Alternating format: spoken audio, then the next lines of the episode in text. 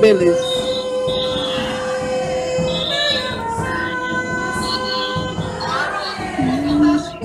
Pô, com 50 anos você vem me falar isso, porque você não falou quando eu tinha 3, cacete. Oh, meu Deus do céu. Rapaz. Ô, Verônica. Pra mim ele era o lúcido, doido eram os outros. Como? Entendi. Pra mim ele é o lúcido, doido são os outros. Mas Lúcifer não é doido também, não? O lúcido, o ariano, Ah, lúcido. lúcido. Pensei que era Lúcifer. Não, é porque assim, não. Não. Norma- ah, Bom, pessoal, o Josué acabou de entrar no grupo. Vamos ver se ele vai chegar como Josué ou já vai entrar como Lúcio. A partir de agora, caso o mentor É a coisa chegue, mais gente começa... linda e fofa do mundo falando. E sai fora, rapaz. Ah, então ainda é o burro. É. Pelo amor de Deus, né? Não, não me compara com essa coisa ruim aí. É, mas já vamos começar aqui os trabalhos já. A Assembleia está reunida e está muito bonita aqui. Todos Eu tô, tô vendo, tô vendo. Aqui também, eu vou até mostrar para vocês aqui. da- da- Ainda não. Daqui a pouco eu mostro para vocês aqui o pessoal. É que tem que provar para as esposas que eles vieram e tal, né? Porque senão Eu é, sei como é dá isso. problema. É, eu É, sabia. dá, dá problema, entendeu? uhum. Como é bom não ter Ah, prova. A gente já vai, já vai começar aqui os trabalhos. Fala aí, meu irmão. Deixar isso aqui aqui. Essa coisa fica aqui, Jesus. A Silvana já entrou aí, gente? Eu não estou vendo ela aqui na minha tela. Silvana, você já entrou, A gente Silvana? tá fazendo outro match aí, fica tranquilo. Estou aqui. Ah, ótimo. Você me deixou preocupado, Silvana. Preciso de alguém do lado de lá. Não sei se consigo ver. Ah, fechou. Estamos aqui, bem tranquilo. Agora deixa o microfone desligado e vamos para só ouvir só. É, porque senão dá microfonia. Alguém aí me dê um feedback como é que estão as coisas no YouTube para vocês. Aqui para mim tá tranquilo. Pra mim tá normal, Haroldo. Pra mim tá No normal. YouTube. No YouTube. No YouTube. Isso, no YouTube. Ah, Tá ótimo.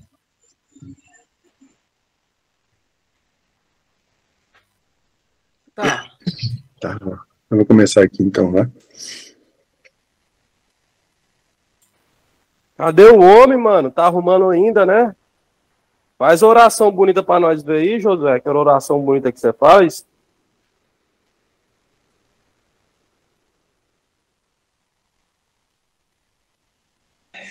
Então a gente vai fazer aqui a pedido do André.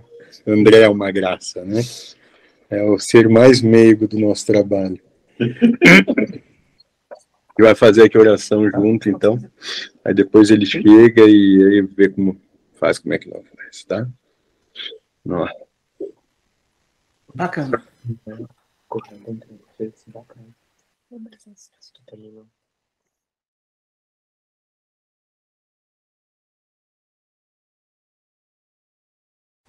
Guarde contigo esse segredo revelado no cume do mais alto vértice.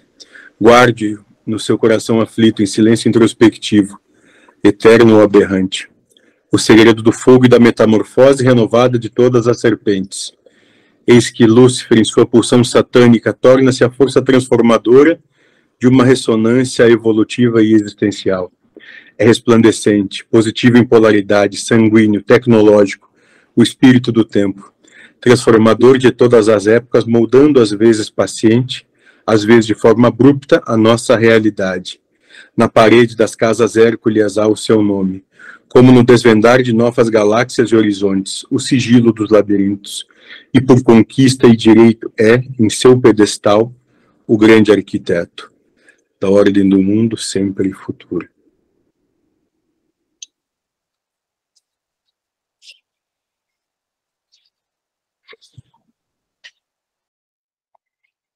Boa noite. Boa noite, boa noite. Boa noite, Marcela. Vamos começar? Boa noite, Vamos. Marcela. Estamos prontos. Muito bem, muito bem. Quem vai organizar a festa? Aqui na nossa sala, eu vou secretariar, ministro. E lá no YouTube, a Silvana vai fazer essa parceria aqui conosco. E que seja Ah. isento de vaidade. Muito bem, moço, muito bem. Se assim você quiser.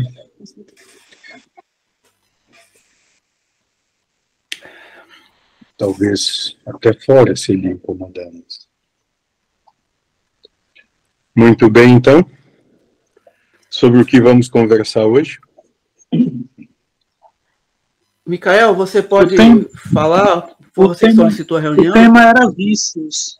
O Alô. tema era vícios. que O Cláudio, o Cláudio solicitou esse tema para as pessoas discutirem sobre vícios. Muito bem, vícios. Qual é a definição de vício? Alguém sabe me dizer? Dentro da sua língua?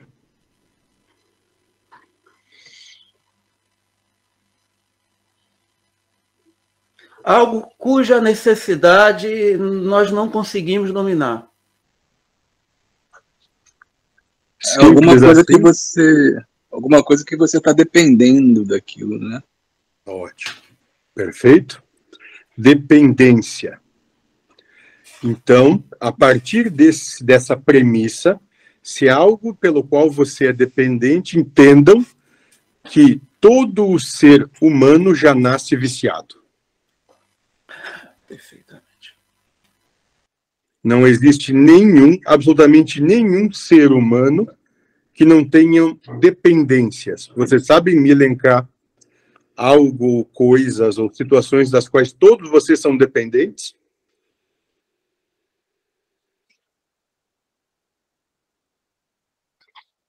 Comer, Somos dormir, dependentes de respirar, alimentar, Muito bem. Muito bem. dormir. Muito bem. Viciado no prazer. Muito bem. Pode ser também. Mas algo, busco coisas genéricas no sentido de que todos, absolutamente todos, são obrigados a isso, mais do que viciados, mais do que apenas numa escolha de dependência, mesmo sem ter qualquer tipo, ter tido qualquer tipo de possibilidade de escolha, já são por si só, pela sua própria condição existencial, viciados. Então serve já. Vocês são viciados, por exemplo, em ar. Vocês são dependentes do ar que respiram. Vocês são viciados em água. São dependentes do líquido para o funcionamento do próprio equipamento que carregam. Vocês são dependentes de alimentação. Independente de qual dieta ou qual tipo de alimento gostem, prefiram, escolham. Dependem. Então, quando formos tratar de vício, nós temos que partir de uma simples premissa. Não existe ser humano sem vício. E a partir dessa simples premissa, a proposta é: quem pode, ou melhor, quem tem o direito de apontar qualquer tipo de vício, seja ele qual for?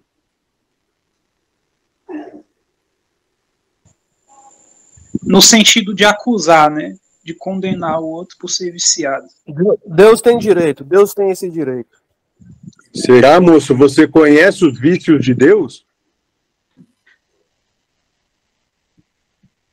Não, não, eu pensei. Não, não. Então, muito cuidado, moço, porque talvez você não saiba naquilo que Deus é viciado. Eu acho que o Cláudio quis é, colocar foi a questão dos vícios, aqueles vícios que são meio que é, condenados pelo próprio pela própria pessoa que pratica o vício, né? Bom, Vícios então, que- continue, moço. tipo, a pessoa que fuma, mas quer parar de fumar e não consegue. Não sei se foi isso, mas eu entendi dessa forma. A pessoa que é viciada em sexo, quer parar de, de ser viciada em sexo, mas não consegue. Ou então que conseguiu, né, é, se livrar de algum vício e acha que isso está fazendo bem para ele, enfim. Muito foi bem. isso. Muito bem, moço. É, compreendo a, a sua interpelação, moço. Entendo que o que acontece é que determinadas situações são aceitas e outras situações não são bem vistas, de modo geral. E a busca do trabalho de hoje é sobre essas que não são bem vistas. Sim, Muito eu acho que bem. é isso. Muito bem. Já posso decorrer de antemão a todos vocês e dizer que absolutamente nenhum de vocês é, se tornou viciado de maneira consciente.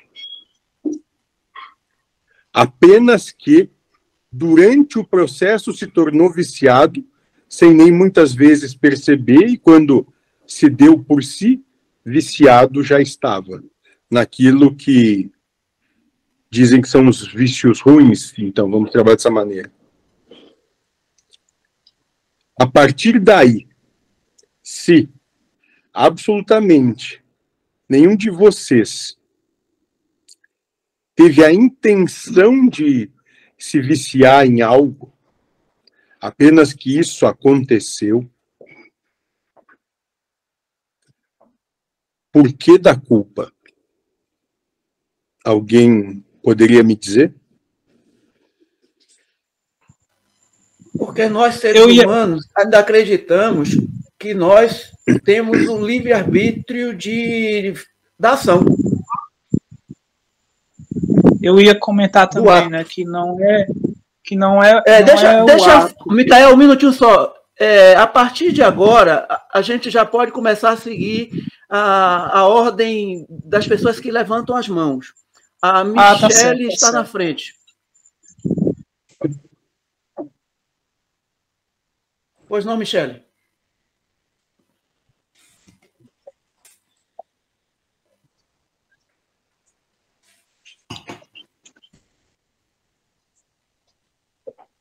Então siga, Micael.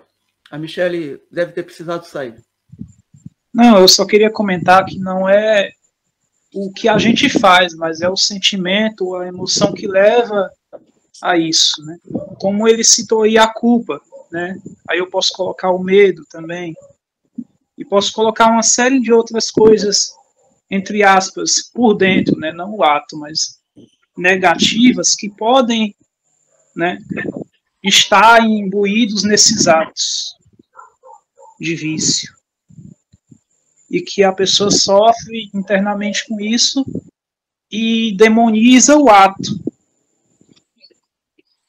Muito bem, moço. Você consegue me dizer por que que sofre? Sofre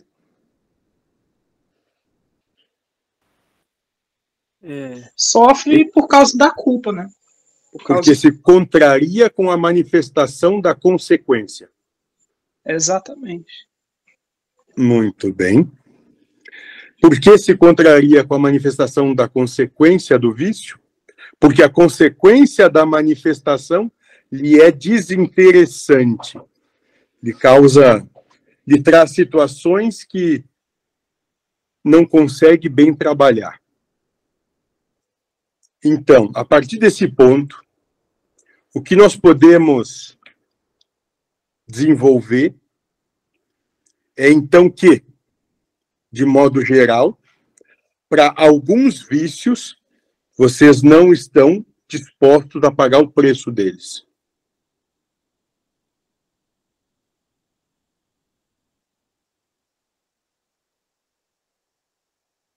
essa premissa ou essa possibilidade que eu elenco é falsa ou verdadeira?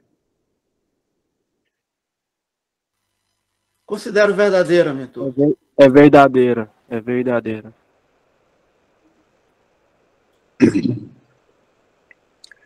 Muito bem.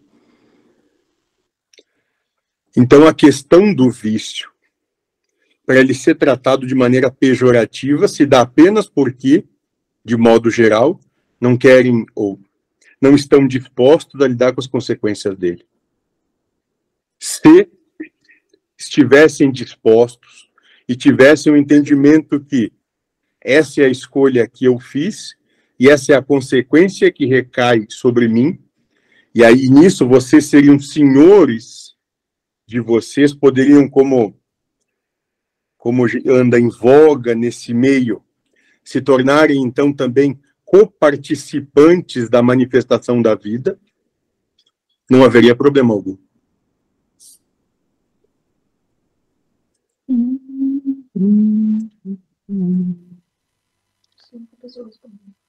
Posso franquear a palavra, mentor? Claro, moço. Bom, então o Jean está na frente. Você, Jean. Tô passando, tô passando. Márcio. Eu queria só acrescentar, assim, tipo, é uma pessoa que é viciada em jogar, por exemplo, né? E aí fica as pessoas, pô, você fica jogando, perdendo seu dinheiro todo dia, joga na, na, na loto, nas mega sena, nunca ganha isso.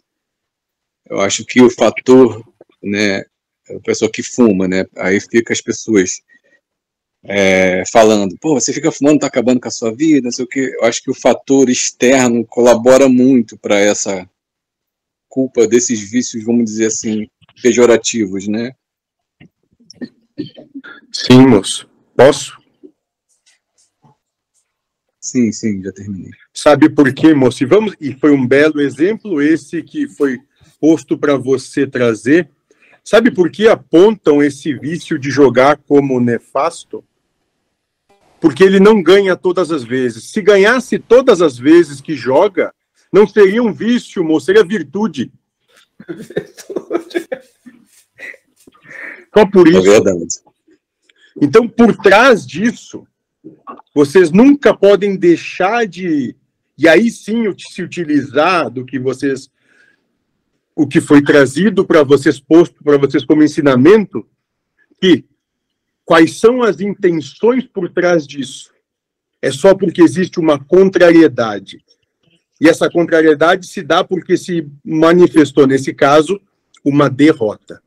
Se houvesse vitória no anseio, seria a pessoa mais bem-aventurada do mundo, fazendo exatamente o mesmo que condena-se. É, teve uma época que fumar era da hora, né? Ótimo, moço, exatamente isso. Aliás, houve um momento em que aqueles que não fumavam não eram socialmente bem aceitos. Hoje, apenas que a coisa virou. De modo geral, os que fumam nesse momento não são socialmente bem aceitos. Mas fumar continua sendo exatamente o mesmo ato. Por isso que o ato, os atos todos, são nulos. Perfeito. Pode seguir, Haroldo, por mim. Michele. Oi, boa noite. Uh, Mentor, desculpem a, a intervenção, mas Dona Padilha, quando começou a se falar sobre vícios, ela me falou o seguinte, que o próprio ato reencarnatório é um vício, se dá por um vício do espírito pelo sofrimento e pela necessidade desse trabalho, né? Mas é por um vício, e foi isso que ela me colocou e pediu para que eu colocasse, né? Muito bem. E, uh, e também eu vejo muito a culpa do vício, pelo menos o que eu passei na minha vida, dos vícios, desses vícios que estão se falando, que se condenam, né, da bebida, do jogo, enfim, pelo que eu passei, eu vejo também que muito da culpa veio da arrogância, de achar que eu controlava alguma coisa e não consegui ver as ferramentas que estavam dispostas. Que o vício também era uma ferramenta de trabalho apresentada como uma necessidade de eu passar por aquele vício para depois ou bater a porta do vício e olhar e optar ou não, né? Para depois ter essa ferramenta para trabalhar mais à frente, como o senhor já me colocou algumas vezes, né, para que eu pudesse passar pela culpa né, a ferramenta. Então, a, arrogância de achar que eu estava no controle ou de que eu dominava, né, a, o meu próprio egoísmo fez com que eu tivesse culpa sobre os vícios também, né. Então, uh, o senhor me explicou isso algumas vezes, né, e Dona Padilha também trouxe algumas coisas sobre essa questão das ferramentas, e essa seria o que eu gostaria de colocar junto, né. O senhor já falou várias vezes sobre isso né? Que a culpa vem da nossa arrogância e do nosso egoísmo, né? Exatamente, o que se dá é que, como o resultado alcançado não foi o desejado, ou a manifestação do que se dá não é o que se almeja, se gera culpa sobre si, porque o que aconteceu vai em desencontro com seus anseios. Perfeito, moça. E sim, corroboro e ratifico o que ela fala, no sentido de que a própria encarnação já é um. Como posso dizer? Já é um sintoma do espírito que é viciado. É, ela, ela fala, ela veio muito forte falando sobre isso, assim, do, dessa questão do, de ser um se dá pelo vício, né? O vício do sofrimento e o vício de várias outras, né? As necessidades que o espírito acha que tem, né? Acredita ainda nessa ilusão, o vício pelo ego, pelo perso pelos personagens. Isso. Ela fala sobre isso. Até o vício de se achar imperfeito. Uhum. Seria só isso. Uh, muito obrigada. Uma boa noite, muito pessoal. Bem, moça. Muito bem. Bom, aqui pela fila, a gente pode começar com a Verônica. Água com bola. Uhum. Então, a minha pergunta é. Deixa eu ver como é que eu vou te contar. É, da minha família tem muita, teve muitas pessoas alcoólatras. Meu pai, por exemplo, era um alcoólatra. Só que tinha uns que não se controlavam e todo dia tinha que beber. Meu pai, se, a, às vezes se controlava um pouco, mas quando ele bebia era um desastre. E pelo que eu quer dizer, pela minha observação, o que é que eu vejo é que eu via como se fosse uma doença.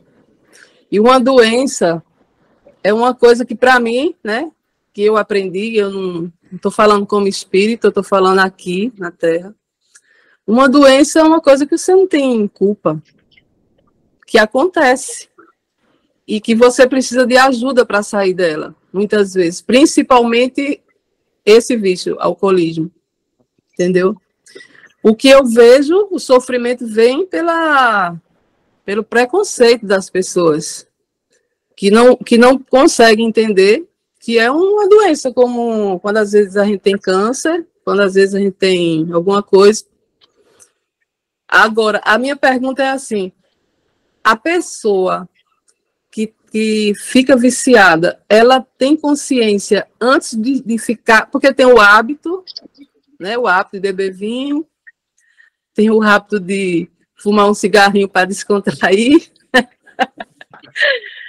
Você tem consciência antes de entrar no vício ou não?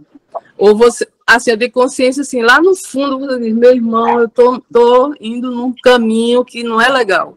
Ou não? Muito bem, moça.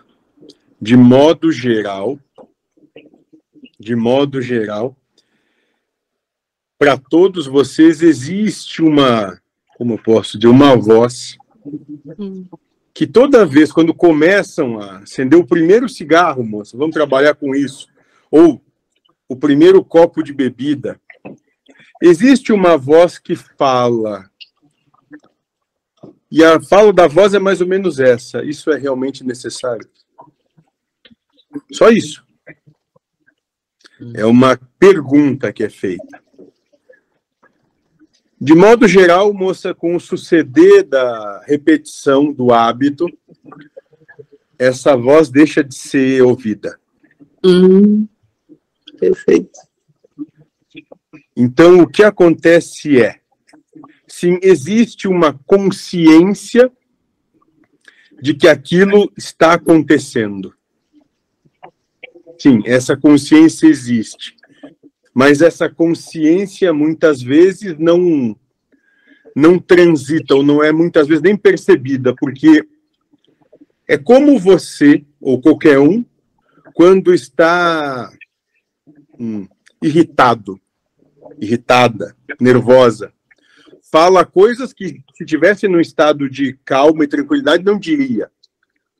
Mas naquele momento, mesmo a consciência questionando, dizendo: você precisa mesmo dizer isso? Você vai dizer. Sim. É, só para complementar, isso seria assim, os hormônios? O que eu poderia dizer que não são os hormônios, mas os hormônios em determinadas pessoas, em momentos específicos, podem ajudar a amplificar a potência Ok. Entende, moça? Muito bem. Mas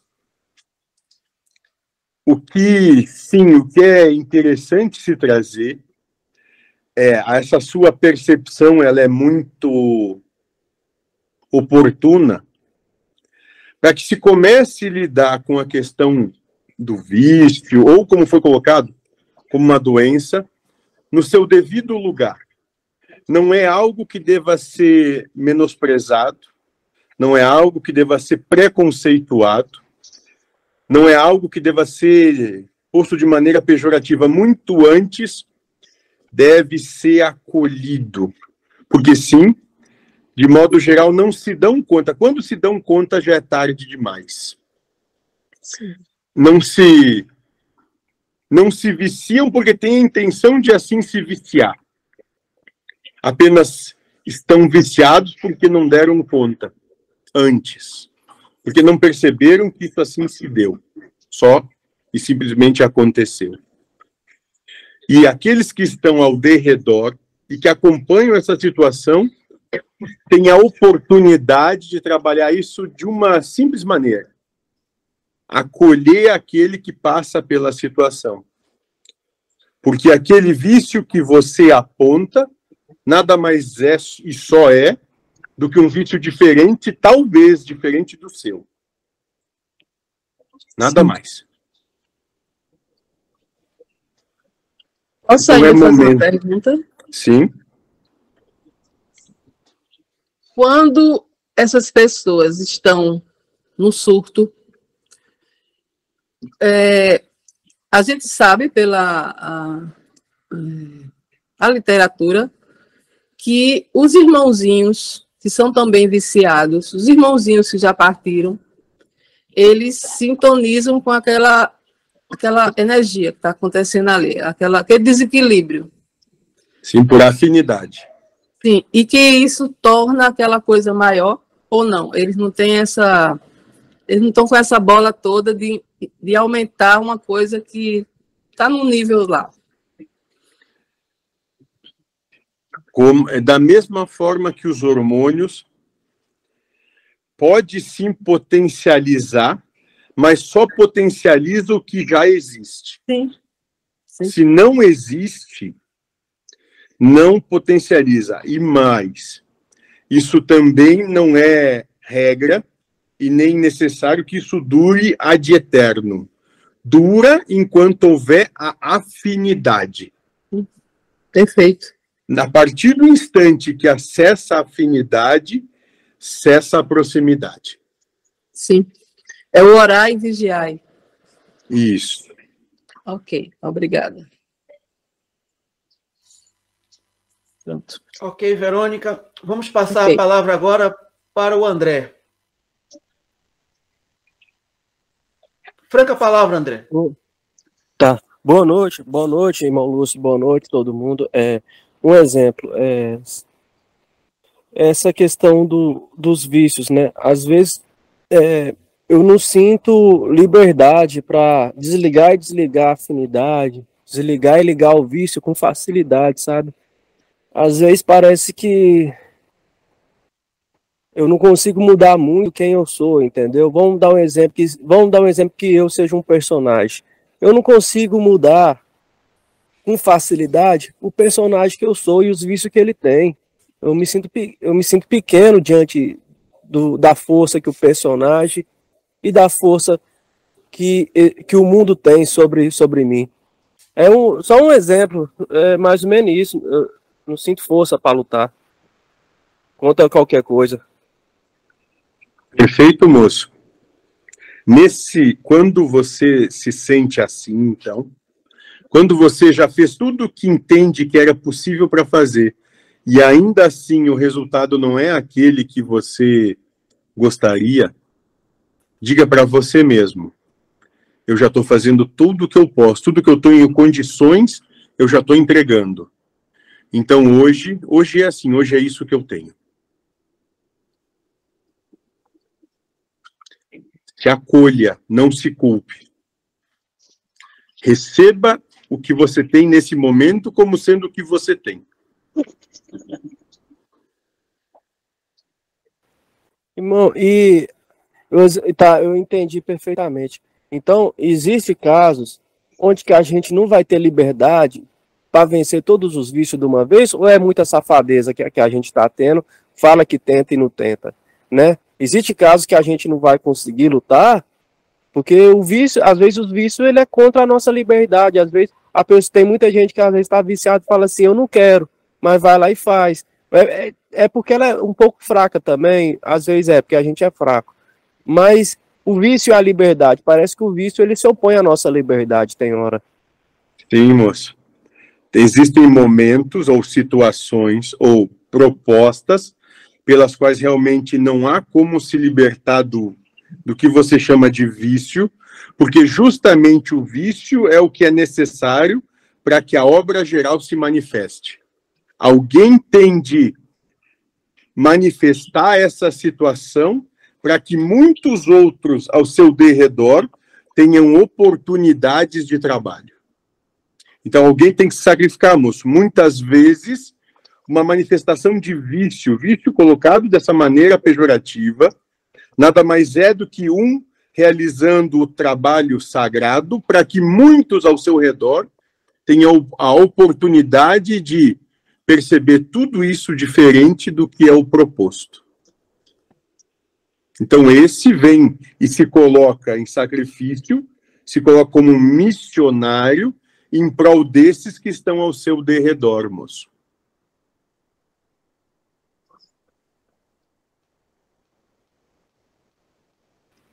Ok, ok, ok, ok, muito obrigado. Mas, Você entendeu? Não, nesse ponto, nesse ponto eu entendo plenamente, só que às vezes eu ficava pensando, será que eu ia poder algum dia ter a liberdade de não de não sobre, não de controlar os resultados, mas de controlar meu mundo interno perfeitamente, entendeu? Porque Vai, hoje, eu, hoje eu ainda não tenho essa liberdade. Às vezes, a, às vezes a tristeza vem, às vezes a alegria vem, às vezes o vício vem, às vezes vem um pensamento e, e no final das contas eu não consigo mudar a minha essência. Mas a minha entenda, essência humana eu não moço, consigo mudar. o que você ainda não contemplou é que essa tristeza que vem, esse vício que vem, esse discurso que acontece e que chega até você não é você. É isso que você ainda pode trazer para dentro e dizer para si mesmo: isso não sou eu, isso só me é proposto. Sim, sim, perfeitamente, Lúcio. Vou dar um exemplo assim. Às vezes vem aquele negócio, o exemplo assim, eu sou fulano A com vício A. Mas por que, que eu não posso na mesma hora ser o fulano B, o C, o D, o E, o F? Eu tenho que passar minha vida inteira sendo fulano A com vício A. Porra, mano. Por que, que eu não posso ser, ser qualquer outro, ser igual, to- igual qualquer. ser- eu sou eu sou tão. é, como é que eu falo assim? Um personagem tão bem, bem pré-construído que eu não consigo quebrar esse personagem para ser outra coisa. Eu, a, conseguir, eu conseguiria, mas me falta força, né? Coragem. Ou talvez, moço, não é nenhuma coisa nem outra, você está exercendo um papel necessário. Entende? Não menospreze a si mesmo e nem se segregue. Aquilo que você está, onde você está inserido, da maneira como está inserido, é um papel necessário para aquele momento.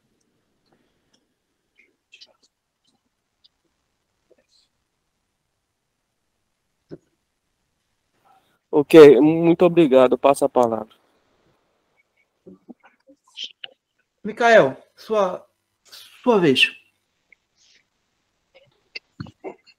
A pergunta que eu queria fazer era se é possível a gente se desapegar emocionalmente assim dessa emoção negativa em relação ao vício.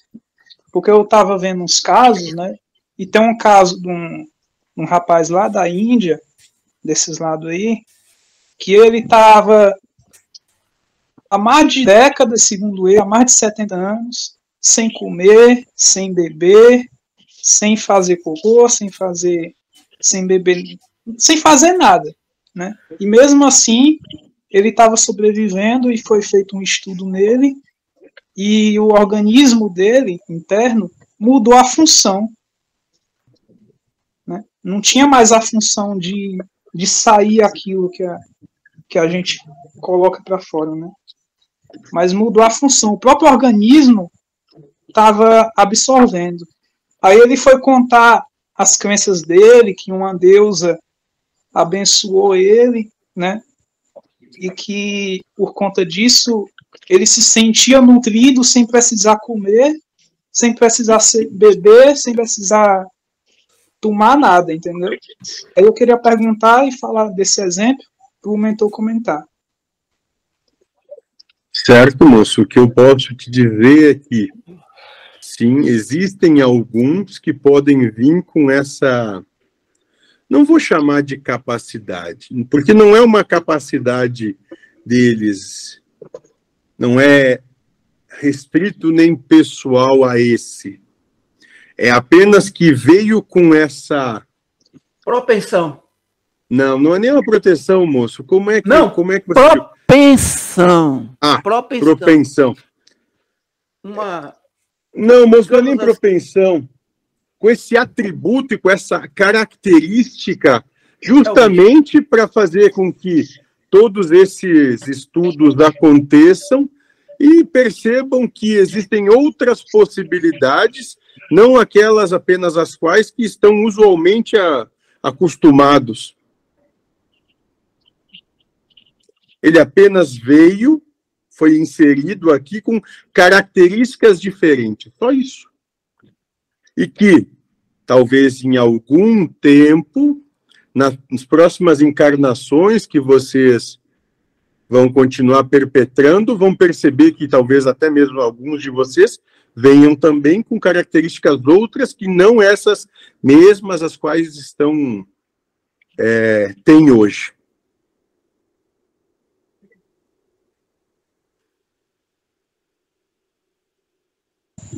Ou seja, só complementando. Então é possível, né? Esse... Sim. Perfeito. Pode passar a palavra, Haroldo. Só ia nessa pergunta. Obrigado, Micael. Mas o que eu entendi é que é possível para quem vem com esses atributos, para quem Sim, tem essas essa... propensões. Para nós não é possível, não. Para nós não é possível, não. Nessa encarnação, talvez ainda não. Numa próxima, se vierem com essas com esse, com esse ah, gênero de prova, pode ser assim, justamente para transmitir novas possibilidades de existência, por que não? Enquanto proposta de espírito não é em nada diferente de qualquer um. É só que na proposta encarnatória ou reencarnatória, veio dessa maneira para demonstrar que a coisa não é receita de bolo sempre igual, só isso. E além disso, fazer sofrer um monte de gente que quer fazer o mesmo e não tem esses atributos. É, moço, cães que querem construir prédios, moço. Ao invés de prestarem atenção em si, ficam olhando para o externo. Só isso. Perfeito. Tá franca a palavra. Me parece que é o Jean que está na fila. É isso mesmo? Vai lá, Jean.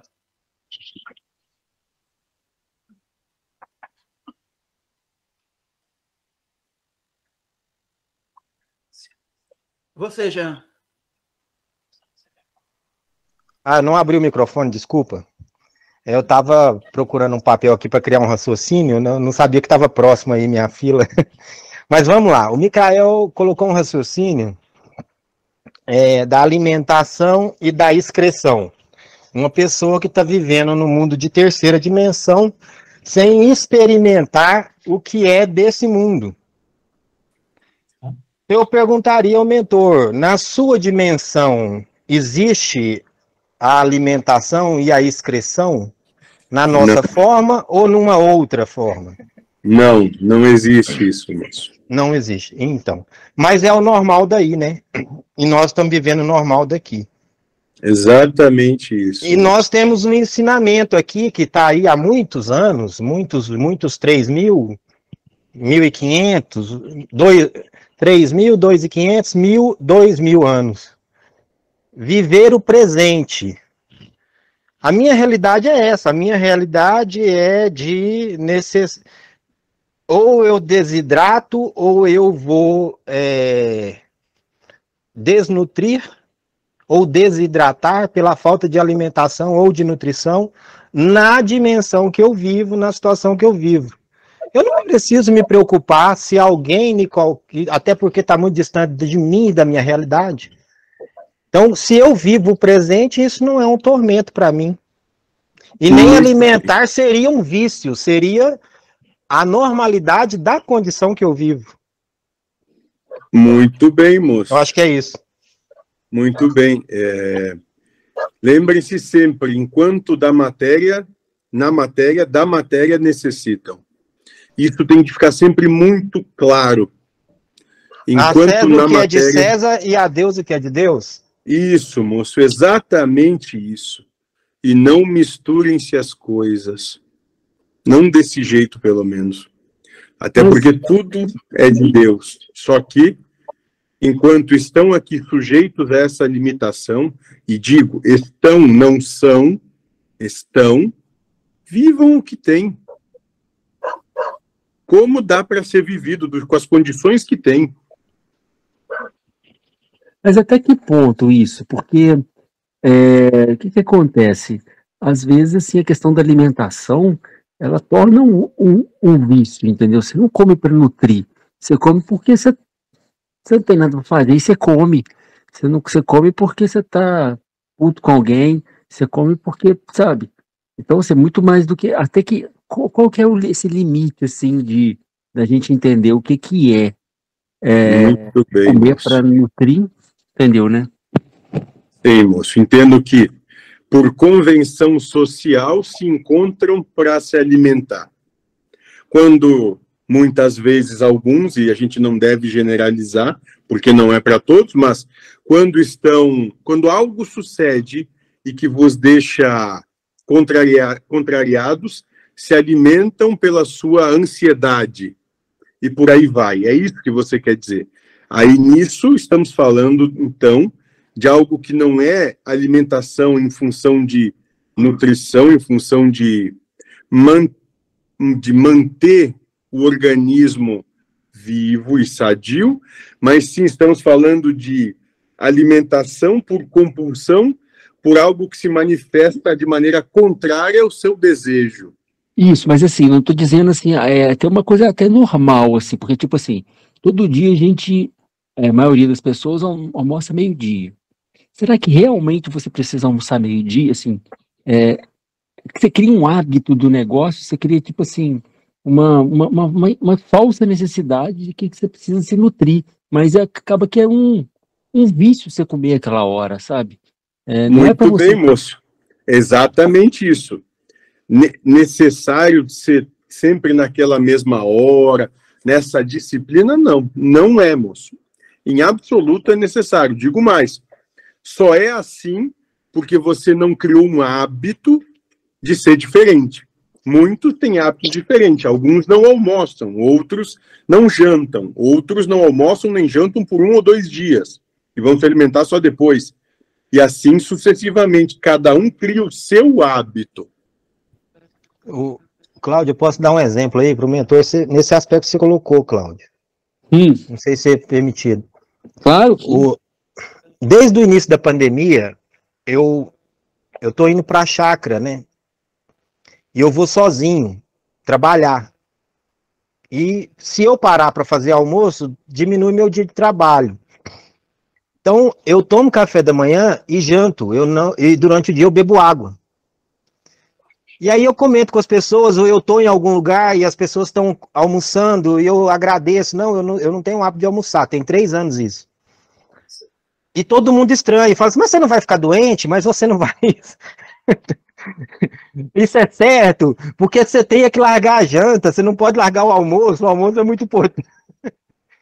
E eu não sinto falta nenhuma, e inclusive para o meu corpo foi muito melhor, eu perdi peso, eu tenho uma, pelo menos um sentimento de um bem-estar maior do que o, o corpo que eu tinha antes, entendeu?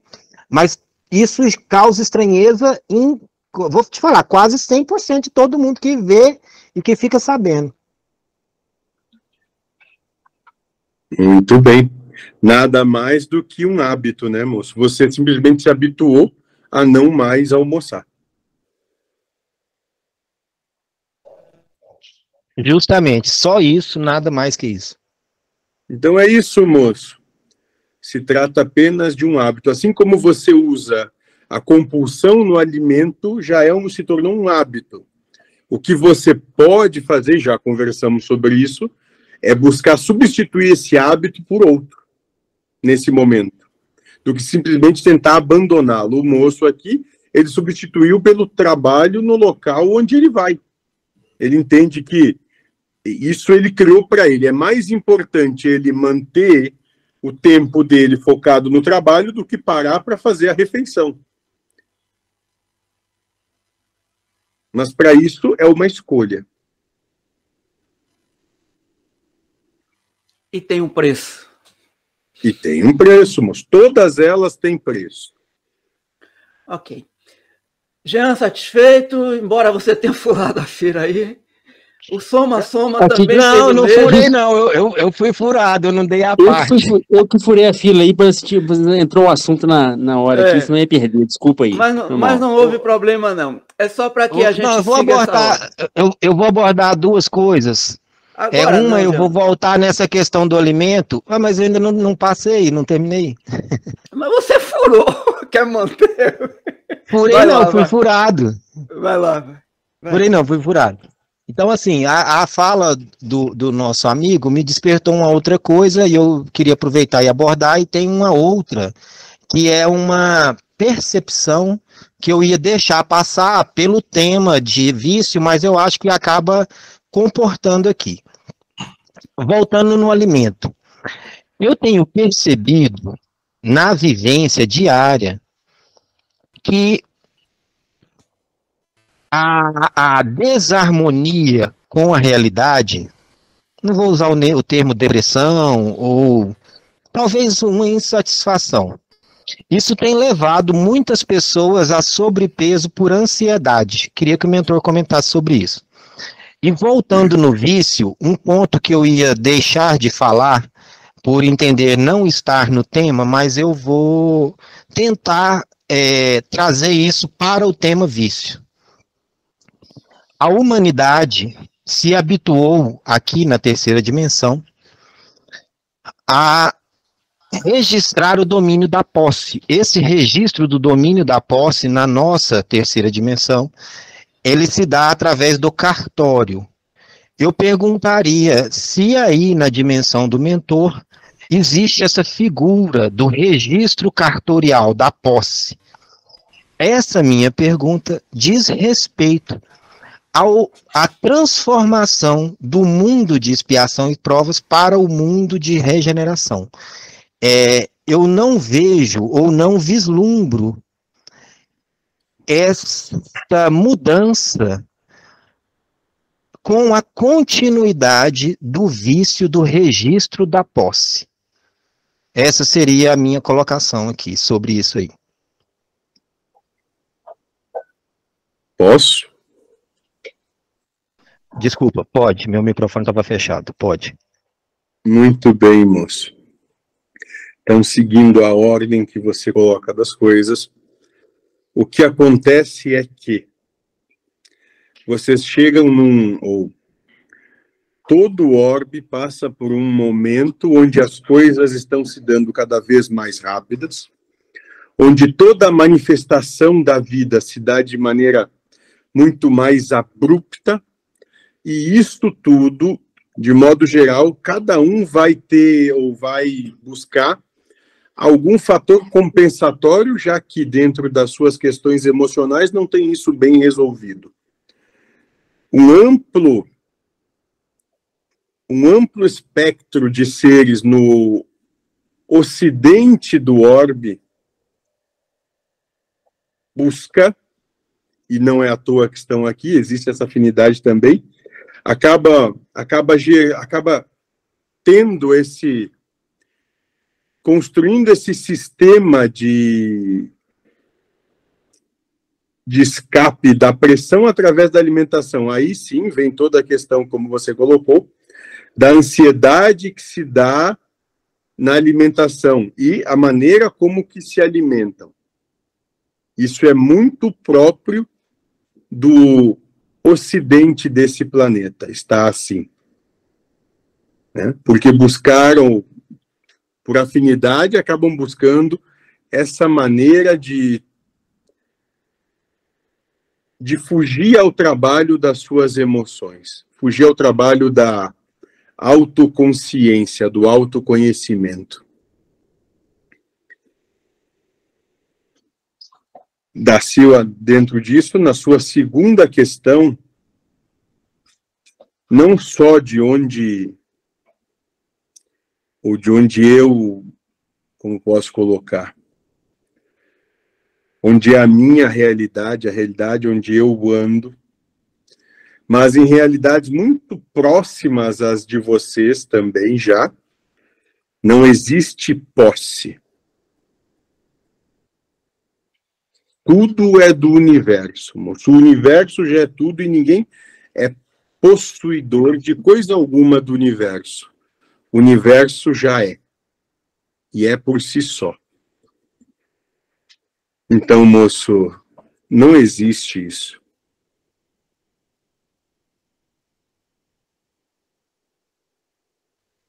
Satisfeito já? Satisfeito. Vamos trazer agora aqui o, a Silvana. Vamos com, ouvir o pessoal do YouTube, vamos trazê-los aqui para dentro da nossa sala. Tá certo. Boa noite. Uh, então, pelo YouTube, nós temos o Alexandre Souza, que questiona qual o objetivo da evolução. Evolução? Isso. Bom teria que se questionar a ele sobre o que seria evolução dentro da percepção dele. Mas vou dar uma possibilidade aqui com isso. Não quero dizer que aqueles que têm uma percepção outra estão errados ou qualquer outra coisa assim. Apenas que dentro da percepção que eu tenho e daquilo que é oportuno trazer, absolutamente nenhum de vocês está, ou nenhum ser está evoluindo no sentido de se tornar maior, melhor, ou qualquer coisa assim. Todos vocês já são. O que acontece, que poderia dizer então o que, que é a evolução dentro da nossa percepção, nada mais é, poderia dizer que Evolução é conhecer a si mesmo, conhecer a si, entender a si, olhar para si mesmo e dizer: hoje isso eu não dou conta, isso eu não consigo fazer. Tá tudo bem, hoje eu não consigo fazer. Numa próxima, talvez eu faça, talvez não. Evolução se dá muito mais no trabalho de acolhendo a si como realmente é, sem querer buscar qualquer tipo de objetivo diferente daquilo que é do estado em que se encontra, daquilo que tem condição de realizar, né? Se acolher e ter, é, como posso dizer, compreensão da situação e nisso manifestar a sua felicidade. Felicidade no tocante a entender que, bom, isso é o que dá para fazer nesse momento, tá tudo bem. Eu estou até aqui, até aqui eu vou, e tá tudo bem. É o que eu posso hoje, é o que dá para fazer hoje, é o que tem para hoje. Ponto. Lembre-se, já foi dito isso aqui, eu já falei isso, e não vou cessar de repetir. É, espírito evoluído, como foi proposto, é aquele que é feliz. Não é aquele que é mais sábio, não é aquele que faz mais, não é aquele que coisa alguma. É só aquele que é feliz. E o que, e o que é ser feliz? É aquele que, na posição em que está posto e colocado, não se contraria com aquilo que se manifesta. Bem vive a existência que tem naquele momento. Então, esse é o evoluído. Essa, talvez, dentro da minha percepção e o que me cabe trazer nesse momento, é o sinal de evolução de um espírito. De repente, trazendo essa temática para é, é, essa questão para a temática de hoje dos vícios, se é possível essa evolução com relação aos vícios. Sim. Como eu disse, todo o ser humano, pelo simples fato de ser humano, já é um ser viciado. Então, o que ele pode, ou o que ele poderia concatenar e realizar em si mesmo que, bom, hoje realmente eu estou viciado. Hoje a minha realidade é essa. É o que eu tenho para esse momento, é como eu posso viver o dia de hoje.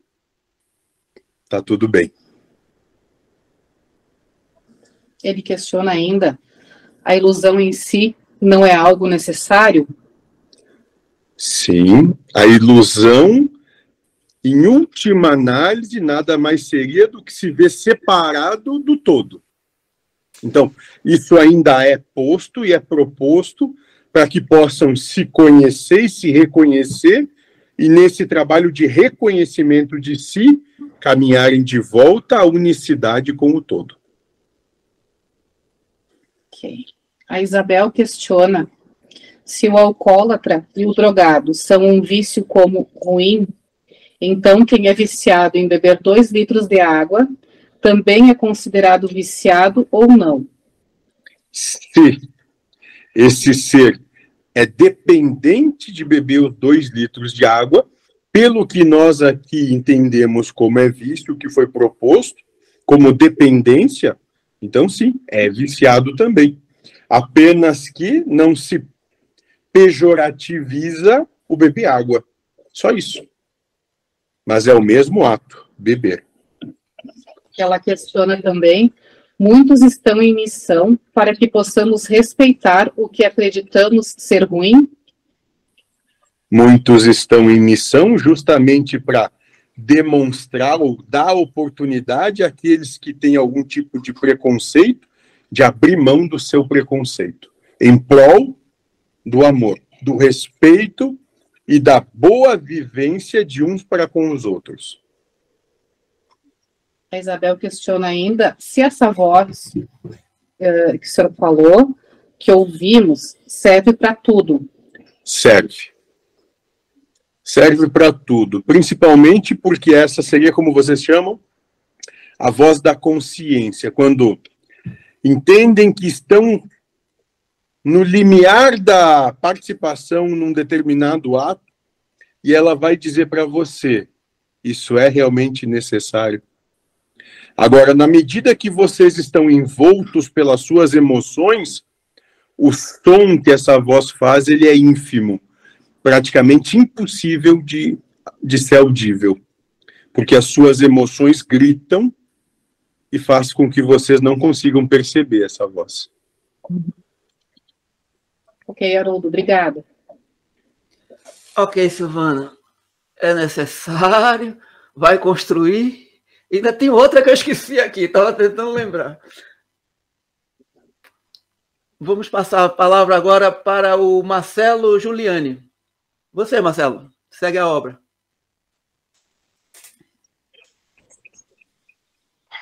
Boa noite, boa noite, pessoal. Boa noite, mentor.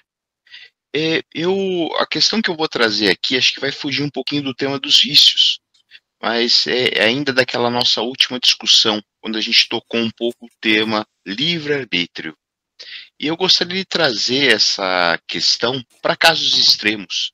Inclusive, até durante a semana, foi postado é, uma palestra a respeito do livre-arbítrio, que foi feita, acho que pela Michelle, no, no grupo Amorosidade, enfim é, eu gostaria de ter um pouquinho mais de detalhe para eu conseguir conceber melhor as questões que envolvem o livre-arbítrio. E aí, para isso, vamos pegar dois casos extremos. Primeiro, a questão que envolve os suicidas e a questão dos serial killers, por exemplo, as pessoas, os assassinos. Eu queria entender um pouquinho, mentor. Muito bem. Muito bem, moço. A questão, vamos falar primeiro sobre o suicídio, já que você elencou ela em primeiro lugar. Problema é que vocês veem suicídio como algo ruim, como algo nefasto, como algo pavoroso, como um crime. E dentro do ponto de percepção que nós temos, é apenas e exclusivamente só mais uma forma de desencarne. Não é mais, não é menos. Não é um crime entendo que muito maior crimes que o criminoso seria aquele que tem a intenção de dominar o outro. Porque esse sim quer acabar com, a, com o existir do outro pelo domínio. Perfeito, Consegue compreender? Sim, e agora um complemento, né? É, vamos então é, é, não adjetivar como algo ruim, mas simplesmente a decisão. Mas, mas, a questão é essa: ele tem a decisão de tirar a própria vida, visto que isso, que essa decisão vai reverberar nas pessoas ao redor dela, né? De quem tomou a decisão. Ele consegue ter esse poder de decisão, nós conseguimos ter esse livre-arbítrio, ele vai até aí. Alguns têm isso até como missão, moço. Não só livre-arbítrio ou livre poder de escolha. Isso já foi acertado ainda antes do próprio, da própria encarnação se manifestar. Perfeito. Mas isso para alguns casos ou todos os casos, mentor? Desculpa se eu estou sendo aqui meticuloso. Não tem mas... problema algum, moço. Entenda, todos, absolutamente todos os seres vão ter que desencarnar de alguma forma. Se, se dentro disso se perceber que no contexto e na contextualização da obra geral for interessante que aquele ou que um determinado ser, né, seja utilizado para que manifeste esse ato, ele vai acontecer, moço. E não necessariamente que ele tenha sido já pré-programado em todos os casos. Não, não é. Apenas que a obra geral, tendo o entendimento de que é melhor, ou seja, vai dar mais vazão aqueles seres que estão ao derredor, né? Pela situação que vai se manifestar, faz com que isso aconteça. Perfeito. Perfeito. Da mesma forma se dá com o serial killer que você coloca. De alguma maneira, os seres têm que desencarnar. E alguns seres vêm com essa proposta de desencarne violento. Hum em absoluta violência. Isso já é, sim, pré-programado antes da própria encarnação.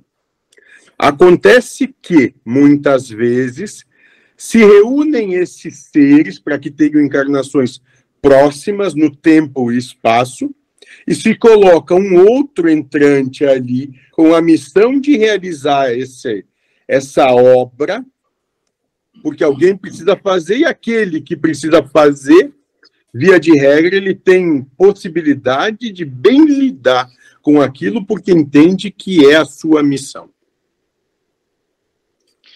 Perfeito, mentor. E para finalizar, é, nesses casos, a gente tem como estar tá mudando durante a nossa é, estadia aqui na carne, a gente mudar essa programação, quer que Como eu- seja, evolu enfim, a- mudando a nossa frequência, enfim. Como eu disse, moço, se a obra geral, se o que a obra geral precisa for algo que for, por exemplo, que você se suicide, não necessariamente você estava programado para sim suceder. Você apenas entendia que, de alguma forma, ia ter que desencarnar. Perfeito. Entende? Agora, Perfeito. é muito diferente, moço, alguém pegar uma arma de fogo e apontar para a própria cabeça e dar o tiro, ou sair dirigindo embriagado? É muito diferente, moço. Apenas é que não era o momento, só isso. Perfeito. Esclareceu, mentor. Muito bem. Posso seguir, Marcelo? E ainda cavalos se sacrificam por você. Bom, só para registrar aqui, não passar em branco, o mentor falou em entrante ou alquim. Está franca a palavra. Ou melhor, vou passar aqui para o somar o somar, que é o que dá fila aqui. Nada. Eu não tinha bebido nada. Somar, somar.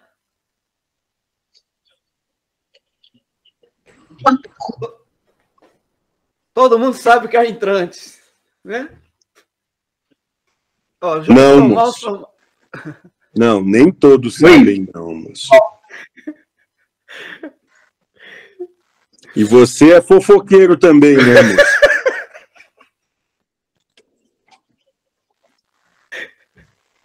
Linguarudo. Era para passar batido, né, Haroldo? Linguarudo, como diz o pai Antônio. Mas eu tô aqui para isso, moço. Tudo bem. Cadê o somar? Não vai, cha- vai somar, não? Ui, É, sua vez. oi. Vai lá, somar. Soma aí. É, Então, é, a questão do que ele está falando aí do, do vício é uma atitude, é um, é um ato assim, é, é uma coisa é, re- repetitiva, né? É uma coisa repetitiva e uma coisa não, não você não tem como, teoricamente, você Aí, aí que entra a questão, que vai um pouco de encontro ao que foi falado agora do livre-arbítrio, né? É Uma coisa, de, é, o que é um vício? Uma atitude repetitiva que você não tem controle, né? Que você não tem controle. Você tem Agora- dependência, moço. Chegamos ao entendimento que vício é aquilo pelo qual você é dependente. Dependente, tá. Agora é o seguinte, a pessoa, por exemplo, assim, tem coisas que é só dependente, mas, por exemplo, é, se eu disser que, assim, que, vamos supor que eu seja viciado em, em, comer, e eu falo assim, agora eu, vou- eu não vou mais, não, não vou mais é, ter, ter essa compulsão. Eu, tipo assim, isso não depende. Aí, aí que entra uma questão assim, meio confusa na minha cabeça. Isso não depende de, de ninguém, por exemplo. Diferente de eu falar assim, eu quero ser rico. Isso não depende só de mim, depende de um monte de questão, depende de, é, de coisas externas, assim, né? É, agora eu falar que eu não quero, se eu for viciado em jogo, eu assim, eu não quero mais jogar. Eu não quero mais beber, eu não quero mais comer toda hora. Isso daí assim, não envolve ninguém. Isso não envolve uma. uma, é, uma eu não estou colocando mais gente na roda. Só eu e eu, entendeu? Então, assim, é, aí que eu, eu, eu fico, pensando, eu fico pensando assim que é, nessas questões, a responsabilidade que a gente tem para conter essas, é, essas formas mentais que aparecem de, de tem essa força de vida, né? E que, assim, é, a responsabilidade que a gente tem de conter isso ou não, assim, na, na minha visão. Eu acho, assim, eu, eu chego na conclusão, esse raciocínio veio até pouco tempo atrás, de que realmente eu sou responsável, porque não depende de ninguém, não depende de nada, depende de, só da minha vontade, do meu, da minha determinação. Mas o que acontece é que essa vontade é fraca, né? Tipo, ah, não tá chovendo, não deixa para segunda-feira, eu vou começar com isso, não, não sei, ah, eu cansado, ah, não sei. Desculpas, mas assim, só eu comigo mesmo. O que, que você acha disso? Eu entendo, moço, que para alguns, sim, pode ser trabalhado exatamente dessa maneira na medida que alcançam essa consciência. Mas não quer dizer que todos já a tenham alcançado. Então, para outros, moço, o vício é realmente muito mais forte do que a sua força de vontade, vamos colocar assim. Mas para aqueles que já, já têm a consciência, para esses não. Esses são como, como vocês disseram na, na última conversa. Não, não vou fazer isso. São apenas que fazem, continuam se mantendo numa escolha a outra. Só isso. Continuam se mantendo numa escolha que os desagrada, mas continuam escolhendo isso. E na medida que vocês têm consciência, moço, tudo vos é possível, tudo vocês podem co-criar ou co-participar na própria existência na questão dos vícios, na questão da sexualidade, na questão da alimentação, na questão da boa coexistência ou não. Na medida que vocês já têm o esclarecimento, a lucidez para isso, aí é só uma questão de escolha, nada mais. O problema é o problema é saber até que ponto que vai a gente, né? a gente nunca sabe que, que, é, em que lado que a gente está nesse, nesse, nesse pendão, né? Né? É, a gente pode tentar, tentar também e não conseguir. Então, assim, mesmo tendo essa consciência, vai saber, né? Por isso, moço, que para alguns, podem, eles podem até, aí vamos trabalhar aqui, é diferente, ter a consciência e ter um entendimento. Alguns têm até o entendimento que sim, como, por exemplo, fumar faz mal, fumar é socialmente pouco aceito, fumar vai me trazer problemas.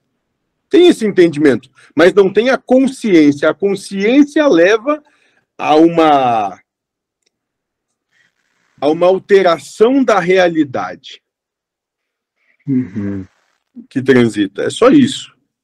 Agora, esses são menores, desprezíveis ou qualquer outra coisa? Não. É só o estado em que se encontram nesse momento. Amanhã tudo pode mudar. E pasme, amanhã aquele que não tinha o vício e que o apontava, pode ele sim se tornar o viciado. Por isso, do respeito, do acolhimento, da compaixão, da benevolência, da indulgência para com tudo e com todos. Qual no meu caso, assim, vou ter, eu acho que no meu caso é de vergonha na cara. Mas, assim, é, mas, é, mas é forte, não é brincadeira, assim, a coisa é forte. Assim, mas, assim, no fundo, no fundo, eu acho isso, assim, as coisas que, eu, que, me, que me prendem é, é assim, falta de, de, de, eu, é, ter, assim, não colocar essa, essa expressão, é vergonha na cara mesmo, mas, assim, é, não é, não, é, apesar de ser isso, não é fácil de, de mudar o jogo, sabe? Não é, não é, é, não é fácil de alterar, de isso, moço, porque você já criou, você já criou hábitos e condicionamentos que realmente para você nesse momento são demandam uma vontade gigantesca de passar por cima de si mesmo. Uhum. Então, sim, Ninguém aqui está dizendo que a coisa é sentar num pudim, moço. Não é. Uhum. Legal. Mas também, em momento algum, estou dizendo que ah, é impossível, não. Só que também é uma caminhada a ser trilhada. Uhum. E assim, aí só complementando, se, se não trilhar ela agora também. É, Não há problema algum.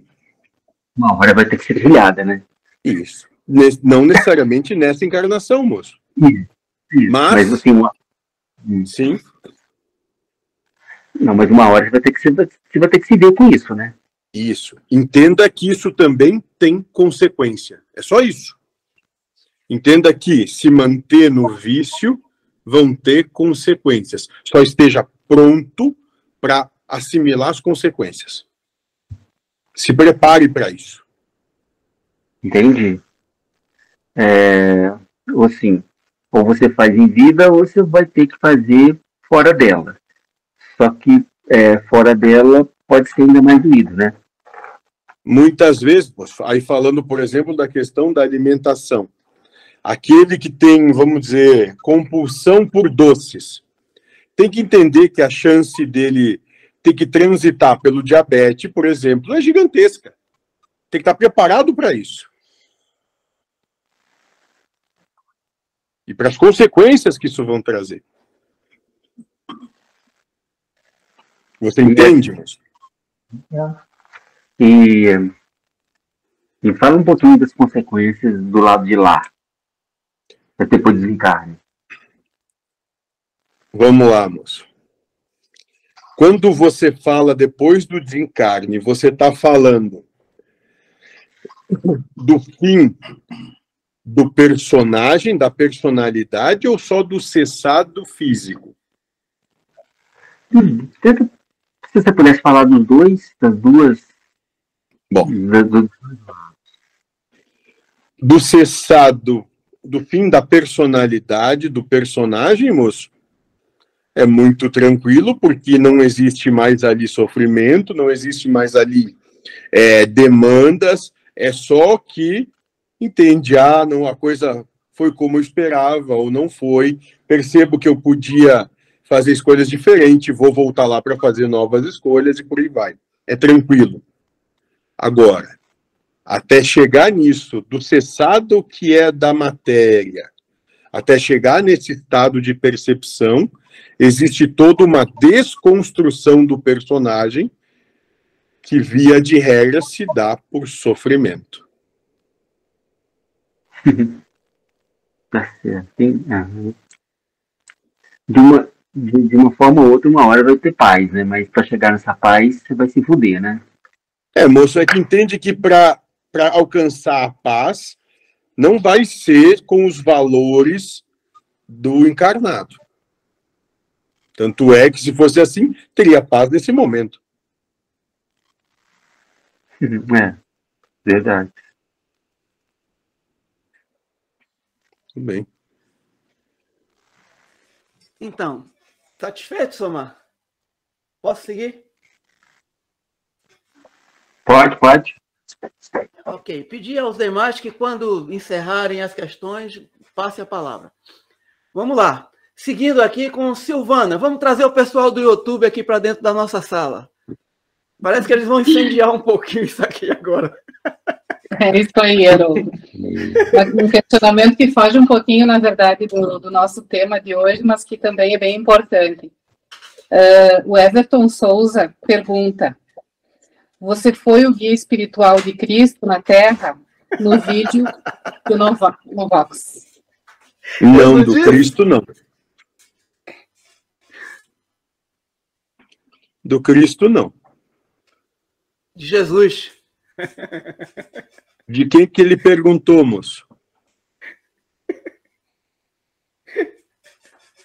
Responda, moço. Ele perguntou do Cristo.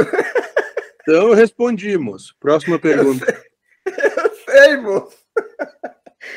Eu tô aqui para tocar fogo nessa fogueira. Podemos Você prosseguir, gosta. Você gosta. É, Muito adoro, bem, próximo. Adoro tudo isso. Podemos prosseguir. Ok. Que pena. Tem mais não. É, então vamos lá. É- a vez do Mikael agora. Não, tudo que eu que eu queria pedir era uma força aí, né, aos amigos espirituais aí, vibratória mesmo para trabalhar essa questão da, das emoções e dos sentimentos tô falando de mim, né? Trabalhar essa questão das emoções, dos sentimentos e trazer um pouco mais de esclarecimento em relação a, a isso no momento que vem, quando vem, Muito é bem, tá vindo, entendeu?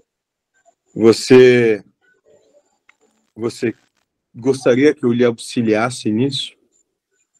Isso. Muito bem. exatamente. Vou lhe passar o melhor. Vou lhe propor algo, Ok. certo?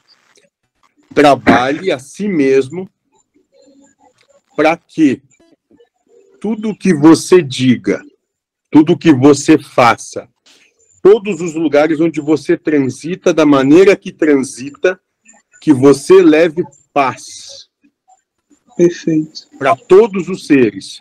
Porque se você levar paz para todos, naturalmente você vai estar em paz.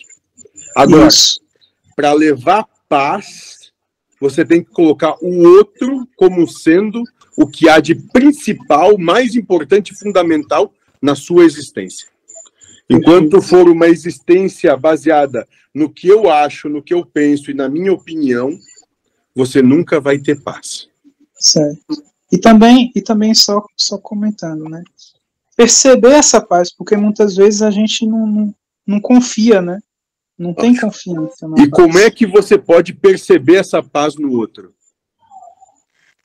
Quando o outro a declara para você, quando o outro, depois de uma conversa consigo, Sim, agradece, muito obrigado, você me auxiliou. perfeito. Eu estava num momento onde as coisas não estavam tranquilas para mim, mas conversar com você me acalmou. Muito obrigado. É ali que você percebe que você está sendo um instrumento de paz. Isso. E assim, e assim, é meio que uma coisa que eu noto é que às vezes a gente quer, a gente quer sentir essa paz, esse amor e essa felicidade no prazer. Só que eu já, já vou um pouquinho além, né? Porque a gente tem que confiar na paz, mesmo sem conseguir conceber ela individualmente, né? Porque muitas vezes a gente percebe um, um, um vazio interior e a gente começa a preencher aquele vazio de desequilíbrios emocionais, sentimentais, né? Veja Isso- bem, moço. Sim, continue. Isso, e isso ofusca a clareza e a, e a sinceridade que a gente pode ter para com esse trabalho de trabalhar esse nosso lado humano também. Né? Perfeito, pode comentar. Muito bem, moço. Entenda que vocês são colocados não à toa numa coexistência social. Para buscar a sua paz, para desenvolver essa paz, essa harmonia, essa felicidade, sobre os auspícios da coexistência, do coexistir. É sinal que essa coexistência é de fundamental importância. Certo. Então, se você, se você quer paz, seja instrumento da paz em toda a coexistência que você estiver envolvido. Perfeito. Era só isso mesmo, viu? Obrigado. Tudo bem.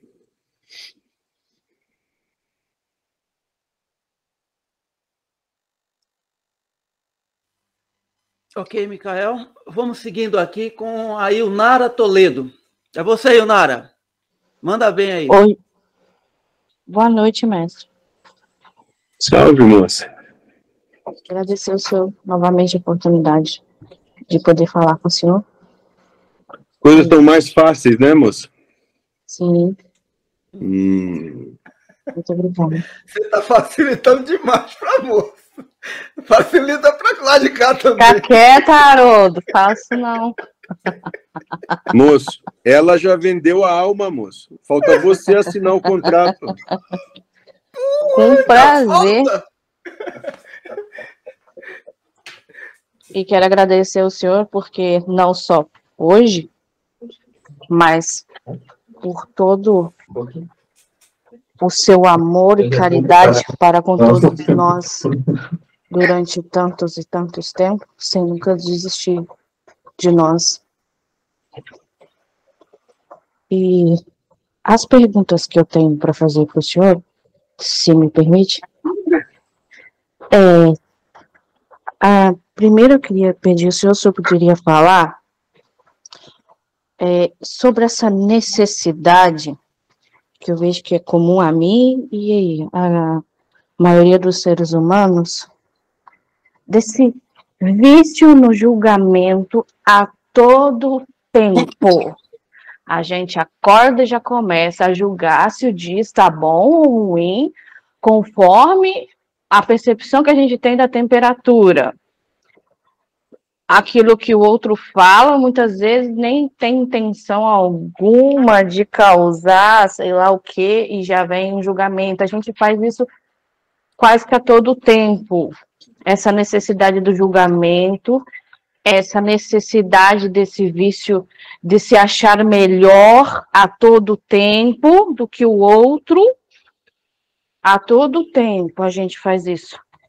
E como isso se repercute na formação do nosso ego, nas relações afetivas, familiares, principalmente naquelas que dizem respeito às relações de pais, de filhos, de irmãos, no casamento, enfim, a todo tempo essa necessidade de julgar o outro e querer dominá-lo, e como que nós podemos, talvez, pelo conhecimento, tomarmos essa consciência de que somos assim, ou que estamos assim, na verdade, né?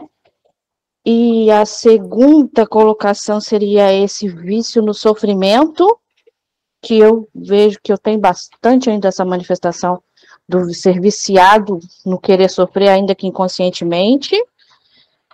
E o terceiro ponto, se o senhor poderia falar também sobre as questões das drogas, como cocaína, maconha e.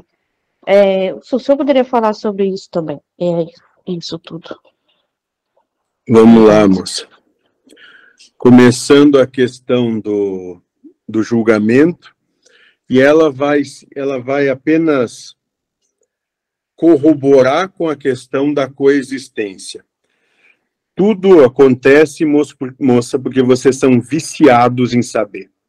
Vocês têm certeza que sabem de tudo, e por isso já saem julgando, apontando, criticando, condenando, desde o dia como amanhece até o momento que cerram seus olhos. Porque são viciados em saber. São viciados em ter certeza de que sabem como tudo está acontecendo e tudo que é. A partir do momento que conseguirem dizer para si mesmos, eu não sei por que, que isso é assim.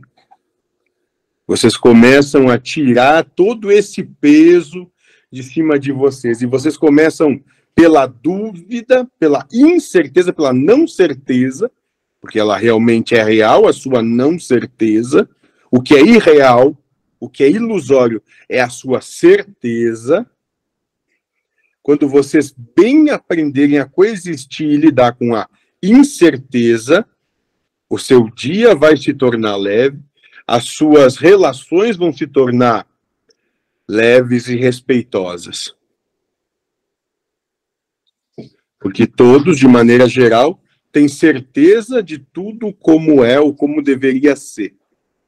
Esse é o grande, esse é o grande fardo. Esse é o fardo pesado que carregam o saber. E isso já foi amplamente trabalhado para boa parte desses que estão aqui nos ouvindo. Apenas que receberam tanta informação e tanto ensinamento como colocam, e que é uma carga tão grande que parece que se preocuparam muito em conhecer e deixar um pouco de lado o atuar com o ensinamento. E justamente a nossa proposta é vir para que esse ensinamento seja, seja posto em prática, só isso. É que coloquem isso em prática e o alvo do ensinamento tem que ser só e exclusivamente você mesmo, mais ninguém. E, continuando, a questão do vício na droga, como você coloca, e pode ser essas drogas que são ilícitas, mas podem ser também as drogas lícitas, porque são drogas também, não é assim? Né? Isso se dá em amplo espectro por uma necessidade de fuga da realidade. Fuga da realidade no quê? Bom, tudo que se apresenta como se apresenta contraria de maneira tão grande que buscam, de alguma maneira, fugir dessa percepção para não lidar com aquilo que está ali nesse momento. E nisso não estou dizendo que não devem fazer o que devem fazer. É apenas como boa parte desses seres, nesse momento, lidam com essa grande e forte contrariedade em relação ao que se apresenta na vida. Só isso.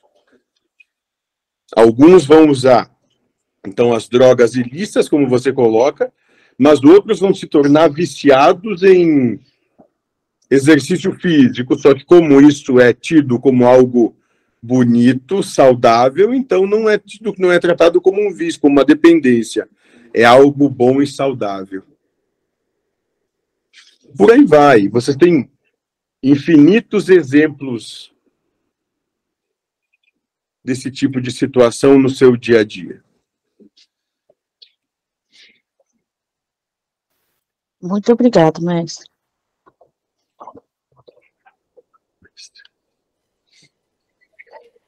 Finalizou aí, Yomara?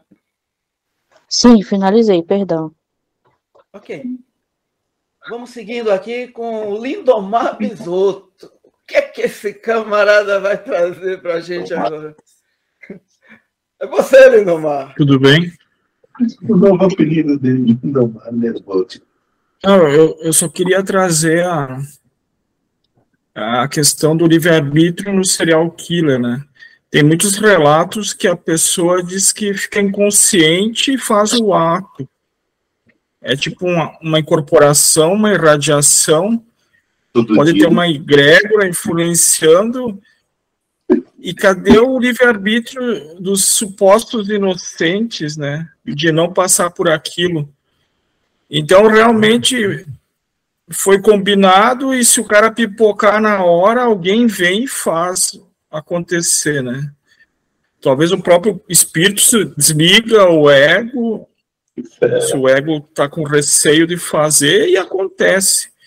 Daí dizem que o cara mente que estava inconsciente só para fugir do, da responsabilidade, né? Mas Nossa. infinitos a- Apenas para ser um pouco hilário aqui, porque é uma piada Sim. interna. Alguns até engravidam sem nem lembrar que engravidaram, moço. Sim, eu tinha lembrado desse caso, mas não queria expor meu colega. Ah, moço, então fale apenas de um estrupício, moço. Não coloque nomes. Sim, é isso. Seria só isso que eu queria comentar. Ok, Haroldo.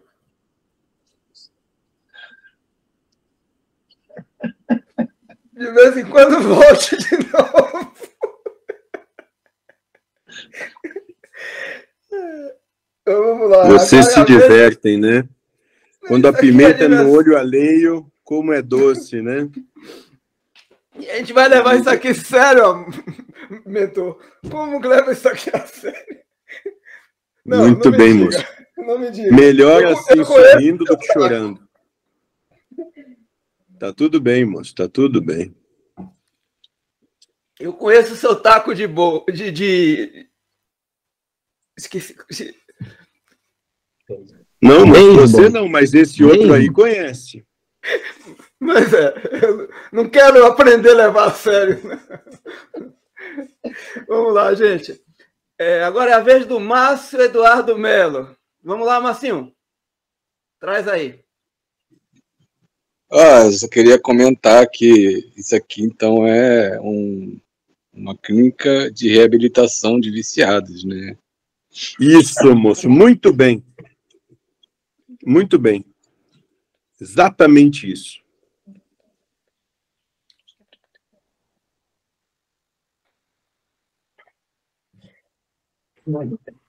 Pode passar, Márcio? Ô, desculpa. É isso.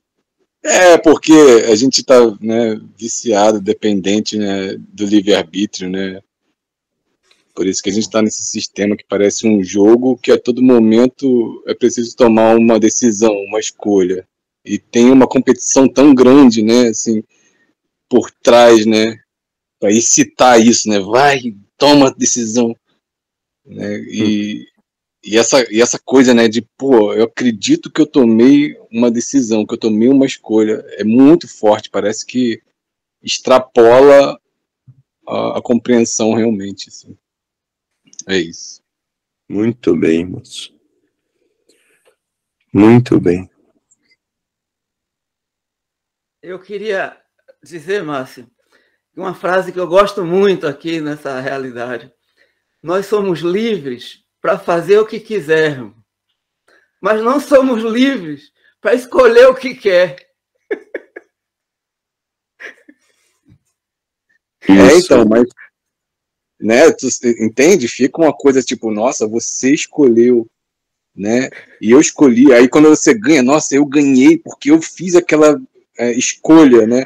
Aí quando perde, né, eu me ferrei porque eu fiz aquela escolha. É uma coisa assim tão forte, né? Tão precisa, né? É, tem como fugir disso? Tem como sair disso? Tem? Será? Sim, moço. Apenas que demanda uma visão um pouco mais ampla. Se prestarem atenção, de modo geral, tudo aquilo que hoje declaram como sendo sucesso, vai vos encaminhar para uma situação que no futuro, logo ali, dentro da percepção, da percepção que tem, que vão, vão declarar como sendo um grande problema. Desse problema, esse problema no atuar do tempo, na sua percepção que tem, logo ali no futuro vão declarar como um grande sucesso. E assim sucessivamente, ao final da existência, pasme, moço, vai chegar no zero.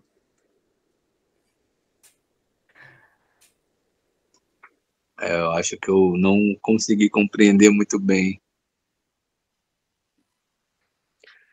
São as vicissitudes, moço.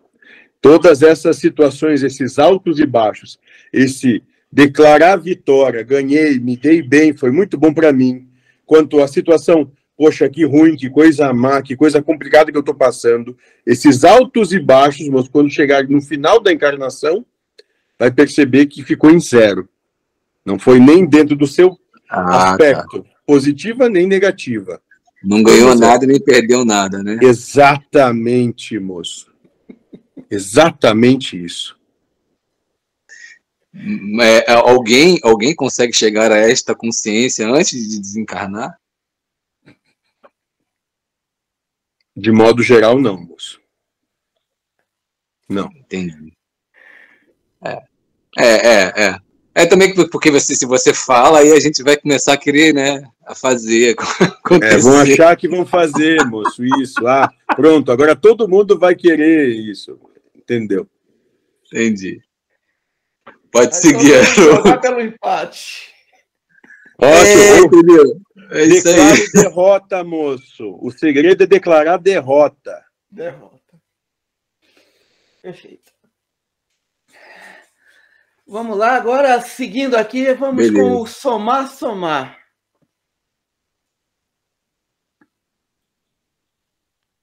Então, o segredo é. Aí que tá esse ponto também, né? Um ponto bem, bem interessante. Você tocou em questão de declarar derrota, sabe? Porque se você declara derrota, você acaba ficando pouco estimulado a, a tentar é, Vencer. É, tipo assim, al- alguma coisa que, que, que, que te incomoda, você sabe que te incomoda, mas aí você fala assim, ah, deixa isso não, porque vai, vai perder mesmo, vou, entendeu? Tá ruim, mas tá ruim, mas tá bom, enfim, tá ruim, mas tô sofrendo, isso não é legal pra mim, mas também mudar, é, não vou, não vou, não vou me vou ficar nesse marasmo mesmo e pronto, entendeu? É, nesse sentido da derrota, eu acho que é uma coisa muito, muito, muito perigosa também, entendeu? Que você acaba ficando. hum, e assim, eu tenho que você estava falando, a gente vai ter que acabar se vendo com isso depois, né? É, tudo que essas coisas depois elas, elas vão aparecer de uma outra forma, não que não seja aqui, mas você vai ter que encontrar com isso de novo. Então, assim, eu acho que tem que tomar um pouco de cuidado com esse. Entendo que você fala como declarar derrota, entendo, assim, no sentido de. é, no sentido, assim, de declarar derrota para também é, não querer, é, talvez, assim, ir além do que você pode. Mas, assim, é meio confuso isso para mim, a questão de declarar derrota. Muito bem, moço. Se eu chegar e começar a dizer aqui, nesse momento, corram atrás que vocês vão conseguir tudo. Uhum. Isso é plausível? É possível? Não. Não. Isso, moço. É por isso. Porque, ainda que corressem atrás e começam a conseguir, logo que conseguiram aquilo, já começam a alme- almejar um outro. E um outro, e um outro, e um outro, e um outro. Isso não tem fim. Uhum. Agora, se você declarar derrota agora, o que que é declarar? O que que eu estou dizendo com declarar derrota? É, deix- é largar o anseio, e não que não o tenha, apenas que não deem a importância para ele. Uhum. Entende, moço? Gostaria de ter um carro desses mais novos, bonitos, luxuosos, ou como o outro moço ali falou, aquele na nossa última conversa, a moça dos quartos grandes. Gostaria, mas se não tenho, não vou morrer por causa disso. Não tenho. Vida que segue.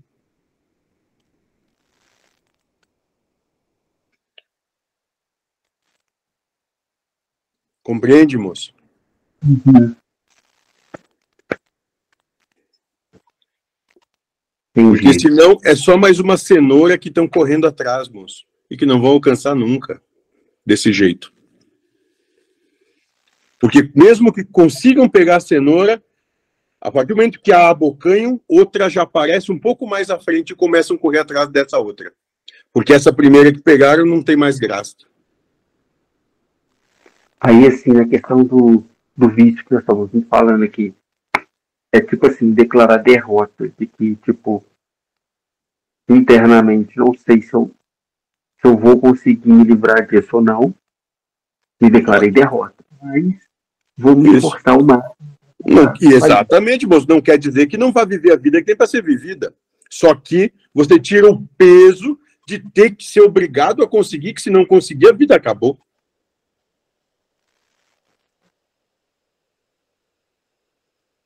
Compreende? Uhum. Nem- mas nem por isso deixar de, de perseguir aquilo com as forças máximas que. Faz isso, moço. Fazer o que é possível fazer no momento. Exatamente.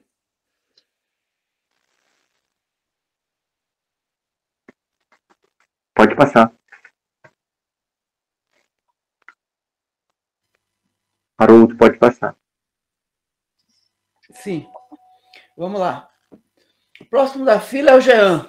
Jean, toca fogo nesse negócio aí. Jean. Vamos queimar o diabo aqui hoje. Ah, tô- A gasolina aqui tá pouca, a gasolina subiu muito, tá cara. Deixa eu falar aqui, mentor, é, e para todos os colegas aí. Na pergunta anterior lá sobre evolução, foi colocado a questão de ser feliz.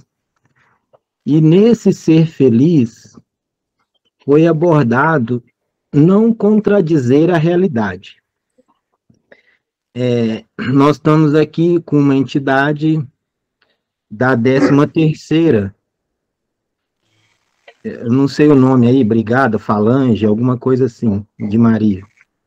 Mas a grande maioria, aliás, não está equivocada essa fala minha, não é a grande maioria.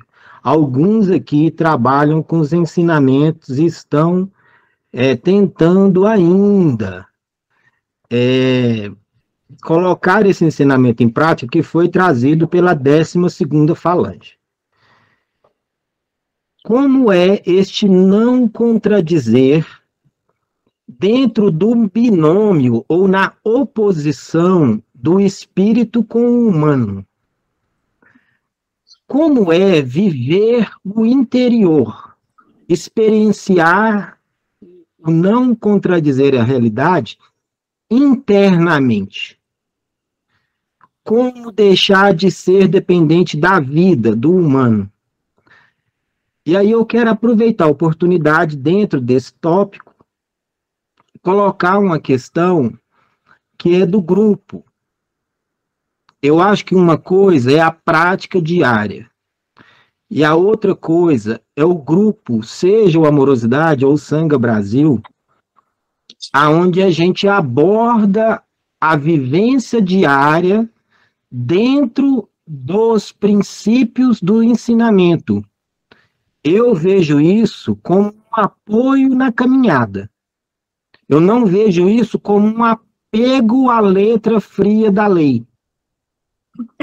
Eu vejo como debate, discussão. Di- é, é, na, na saúde tem muito assim, é, discussão de caso clínico. Junta-se vários profissionais e colocam um caso clínico para que cada um, dentro da sua experiência, discuta aquele caso clínico, para achar o melhor resultado.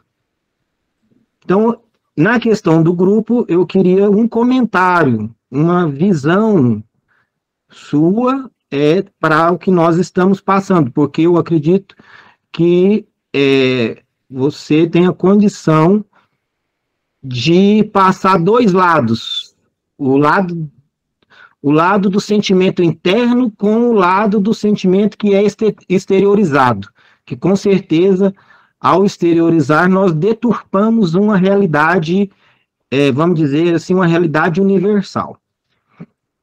E aí, ainda no tema, uma segunda abordagem, o que significa cocriar ou fazer diferente uma vicissitude que já foi experienciada?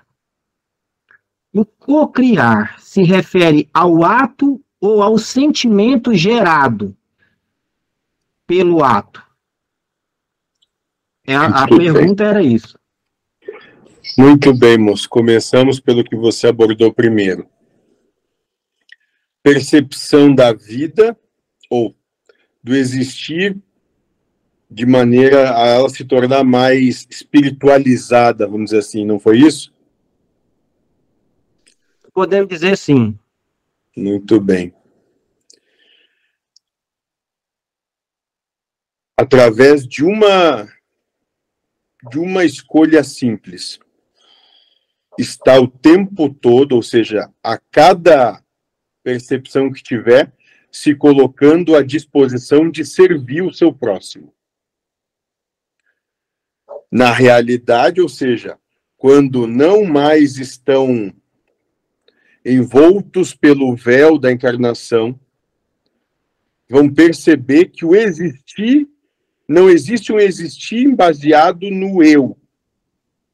Toda a existência se dá em prol do que o todo demanda. E o todo, dentro do que vocês podem é, ter nesse momento, nessa situação em que se encontram, é o seu próximo.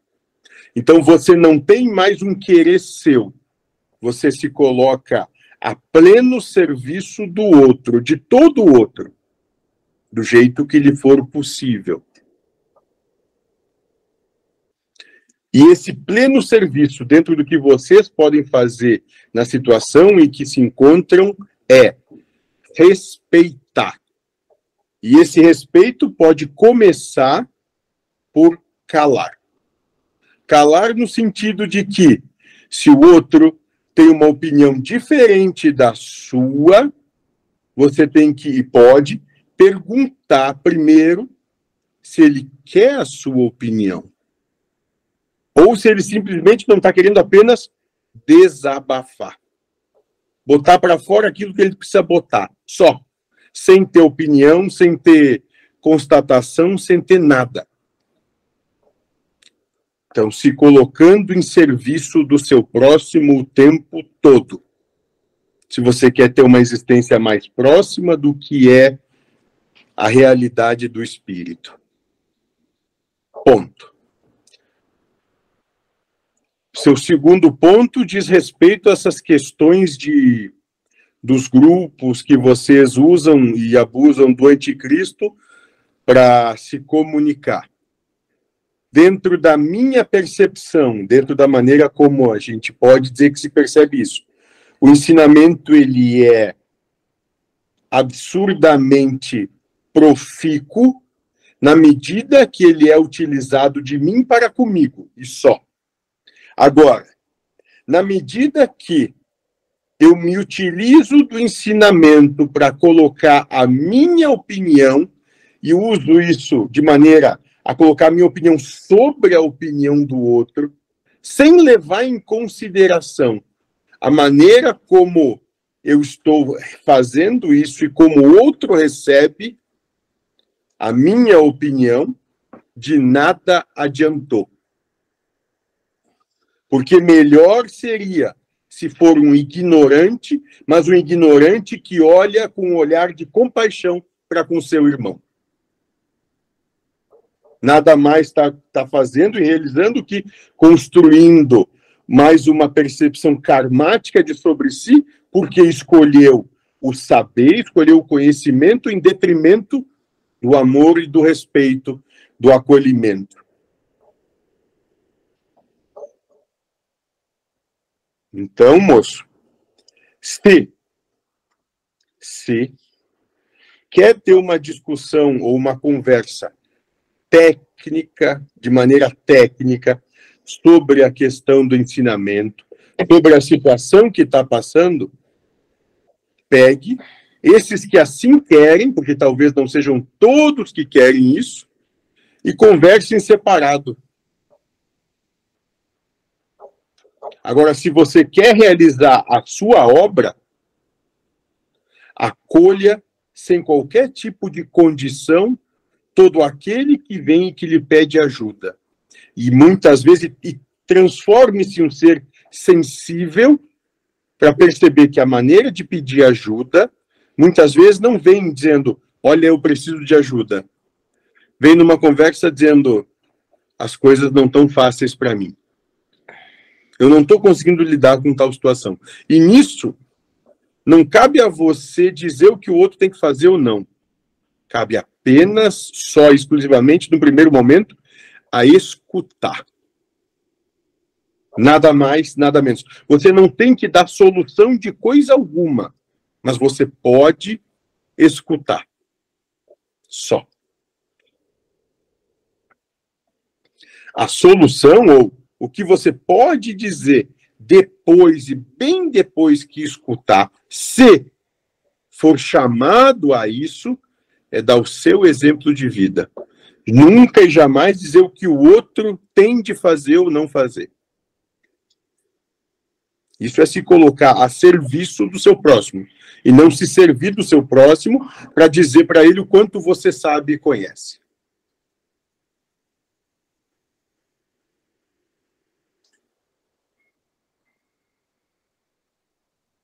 Tem algum ponto que eu não comentei, moço, da sua questão? Ah, é. a questão do cocriar. O que significa cocriar ou fazer diferente uma vicissitude que já foi experienciada. E o Vamos lá. cocriar se refere ao ato ou ao sentimento gerado. Cocriar, podemos dizer aqui dentro do que cabe, a oportunidade de manifestação existencial, ou seja, a manifestação da vida posta de uma maneira diferente. Ou seja, quando vocês conseguiram assimilar essa proposta do ensinamento e se utilizam desse ensinamento sobre vocês mesmos, isso faz com que vocês tenham um olhar de compaixão para com o seu próximo. Quando o seu próximo se aproxima de vocês, ou quando vocês mesmos chegam numa situação conflitante, vocês podem passar a cocriar. O que, que é o cocriar? Né? É ter a autoridade para poder trabalhar o existir, a existência, de uma maneira que o resultado possa se dar paulatinamente, gradativamente diferente daquele que se daria na medida que você continuasse sendo um ignorante. Ignorante no sentido de que não coloca com a intenção de servir o ensinamento em prática.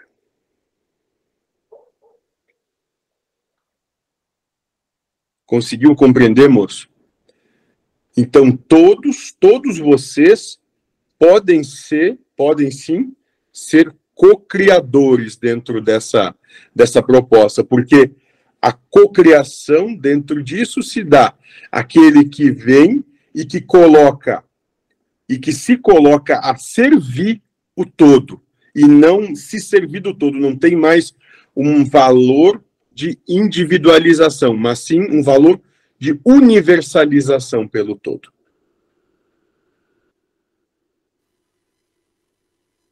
É, ao abandonar o meu certo ou é, me subjugar à realidade do presente, não desejando que aquela manifestação fosse diferente, eu estou cocriando. Isso não quer dizer que você tem que se subjugar coisa alguma, moço.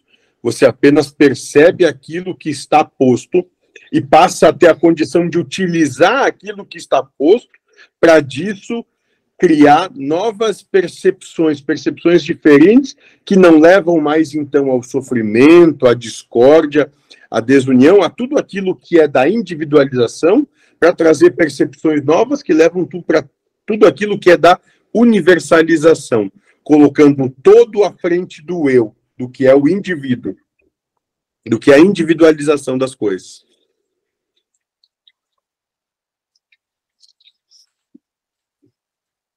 Tá, eu não compreendi, mas eu acho que dá para, a partir disso, começar a pensar.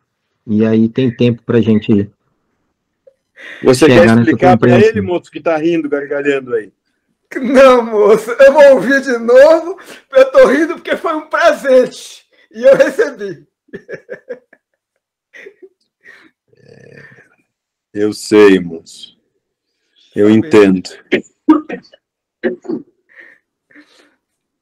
Obrigado, Jean.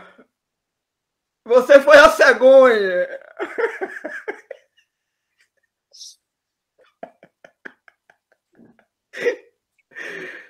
Vamos lá. O próximo da fila aqui é o Micael. Micael. Eu gostaria. Oi, Toca fogo noite. aí, Micael. Faz que nem o Jean Não. fez. Eu gostaria de, de estender um pouquinho o que o Jean falou, né? Porque eu, por exemplo, vou falar de mim, né? Eu gosto de conversar assim de uma maneira mais filosófica, mais técnica a respeito do ensinamento e da prática do ensinamento. Aí vou levar para o grupo. Às vezes a pessoa coloca lá no grupo um comentário sobre o ensinamento, né? E eu, quando vejo aquilo, eu penso assim, poxa, vou lá comentar, né? Alguma coisa. Aí eu tô calmo, às vezes tranquilo, vou lá e comento. E eu percebo que a pessoa se irrita, fica irritado, né? Porque acha que você está querendo impor a ela a sua opinião, que você está sendo, como é que eu posso dizer, pretensioso, presunçoso. Soberbo. E muitas, e muitas, e muitas vezes nem passa isso assim na minha cabeça, né? Muito no bem, momento, moço. No momento que eu faço o comentário. Muito bem. Então, levando, de- falando de novo de mim, nem sempre tudo que a gente fala para o outro, ou tudo que a gente tenta ajudar o outro, falar para o outro, precisa ser interpretado dessa maneira, vamos dizer assim, negativa, ou que sempre é com aquela intenção ruim de manipular, de controlar.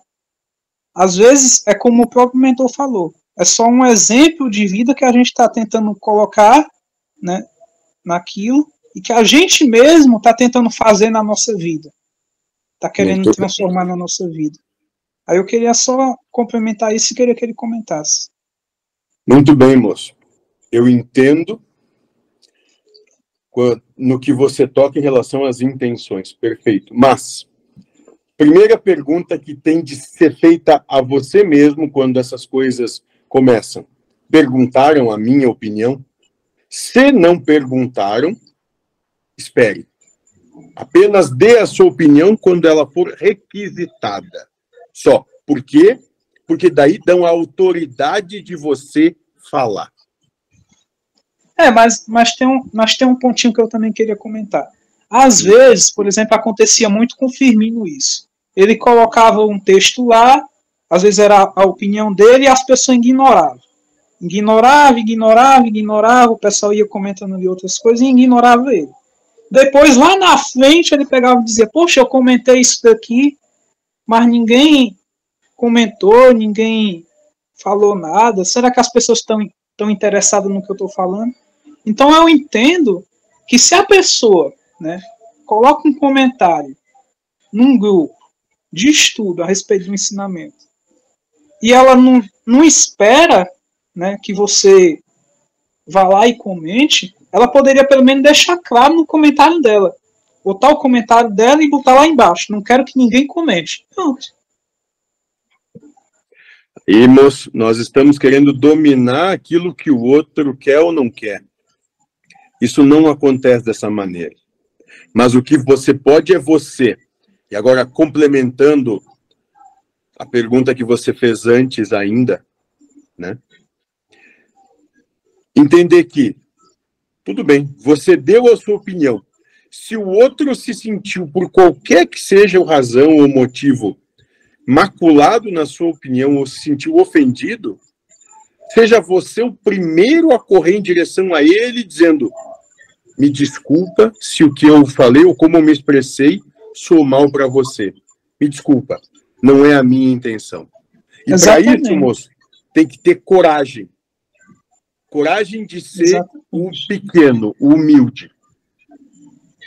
Mas isso tem que ser no primeiro momento, não depois de muita conversa, sim, não. sim, sim. Se no primeiro momento viu que não foi bem recebido, e não precisa nem ser na frente de todos, moço. Pega e chama, como, como é que vocês chamam? Como é que é? Privado. Isso, é privado, na privada, é isso? Privado. Ah, privado. Chame no privado e converse, diga, me desculpa, me perdoe, se isso pareceu assim, não foi essa a minha intenção, mas eu prometo que vou buscar olhar para mim mesmo mais nisso, para que eu não te agrida mais dessa maneira. Se você está é se sentindo agredido. E é isso que eu tô, que eu tô buscando trabalhar com as pessoas, sabe? Porque, por exemplo, aconteceu esses dias mesmo com o Márcio, né? Que, que eu pedi para ele expor ali os sentimentos, a- as emoções dele, né?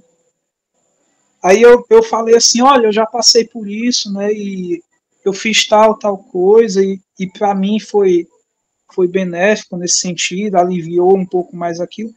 E ele ficou extremamente ofendido com isso, na, na linguagem dele, né? Aí no Ótimo. final eu falei, aí no final eu falei para ele, olha, não foi a minha intenção. Eu só não sei se ele leu isso, mas eu falei para ele, não foi a minha intenção moço- te ofender.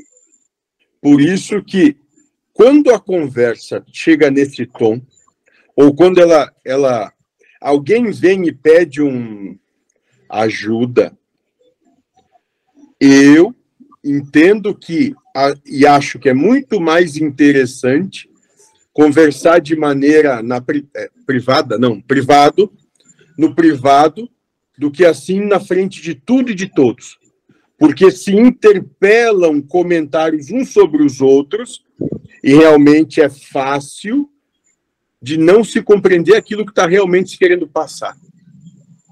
Perfeito. E eu vou trabalhar cada e eu vou trabalhar cada vez mais isso em mim para dar uma melhorada nisso aí. Ótimo, moço. Esse é o parte do objetivo da nossa caminhada contigo. Né? Perfeito. É você começar a trazer essa essa percepção, porque você dentro do trabalho que se coloca, o próximo passo é ter esse olhar generoso com todos. Todos para com todos. Ter um olhar generoso, um olhar de compaixão. E não para não transmitir aquilo que eu quero transmitir, mas sim deixar o outro, aquele que pede socorro, aquele que pede ajuda da maneira que for, ele transmitir o que ele tem para dizer. Ele que está pedindo ajuda, ele não tem que receber as coisas. Ele tem que poder descarregar aquele peso.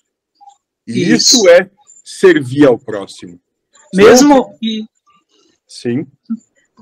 não, ia só acrescentar. E mesmo quando a pessoa coloca para fora, mas depois a pessoa guarda tudo aquilo de volta, né? Mesmo nessa situação. Moço, aí foi o que foi naquele momento, mas a oportunidade está aí para isso. Talvez guarde naquela situação, numa próxima ele consiga colocar de novo e não guarde mais tanto. Cada um no seu processo. Perfeito. Ô, Haroldo, eu posso furar a fila aqui só porque ele chamou meu nome aqui? Pure, moço. Não, então, é, inclusive a gente já sabe, né, como é que ele se comporta lá. Aí o Ramon, que estava na conversa, nessa hora falou, "Ra- ô, ô, ô, Mikael, fica quieto, porque ele não, não tá pedindo sua opinião. Aí eu falei, é, Mikael, a gente não tá pedindo sua opinião. Mas ele, ele não se aguenta. Eu só queria deixar claro aqui para você, Mikael, que eu não fiquei chateado com você, eu fiquei chateado comigo, porque eu me deixei levar, entendeu? E assim, tudo bem. é só isso. E agora já passou, eu já te pedi desculpa, eu acho que já tá tudo bem. Não, Isso, eu, eu, eu não guardei assim rancor, nem raiva, nem ódio de você. Eu só expus porque foi uma coisa que aconteceu, né? Ótimo, moço. E entendam vocês que essas cicatrizes da coexistência é que dão oportunidade a que os laços e os elos se tornem mais fortes. Mas são só oportunidade, não é certeza que vão se tornar mais fortes.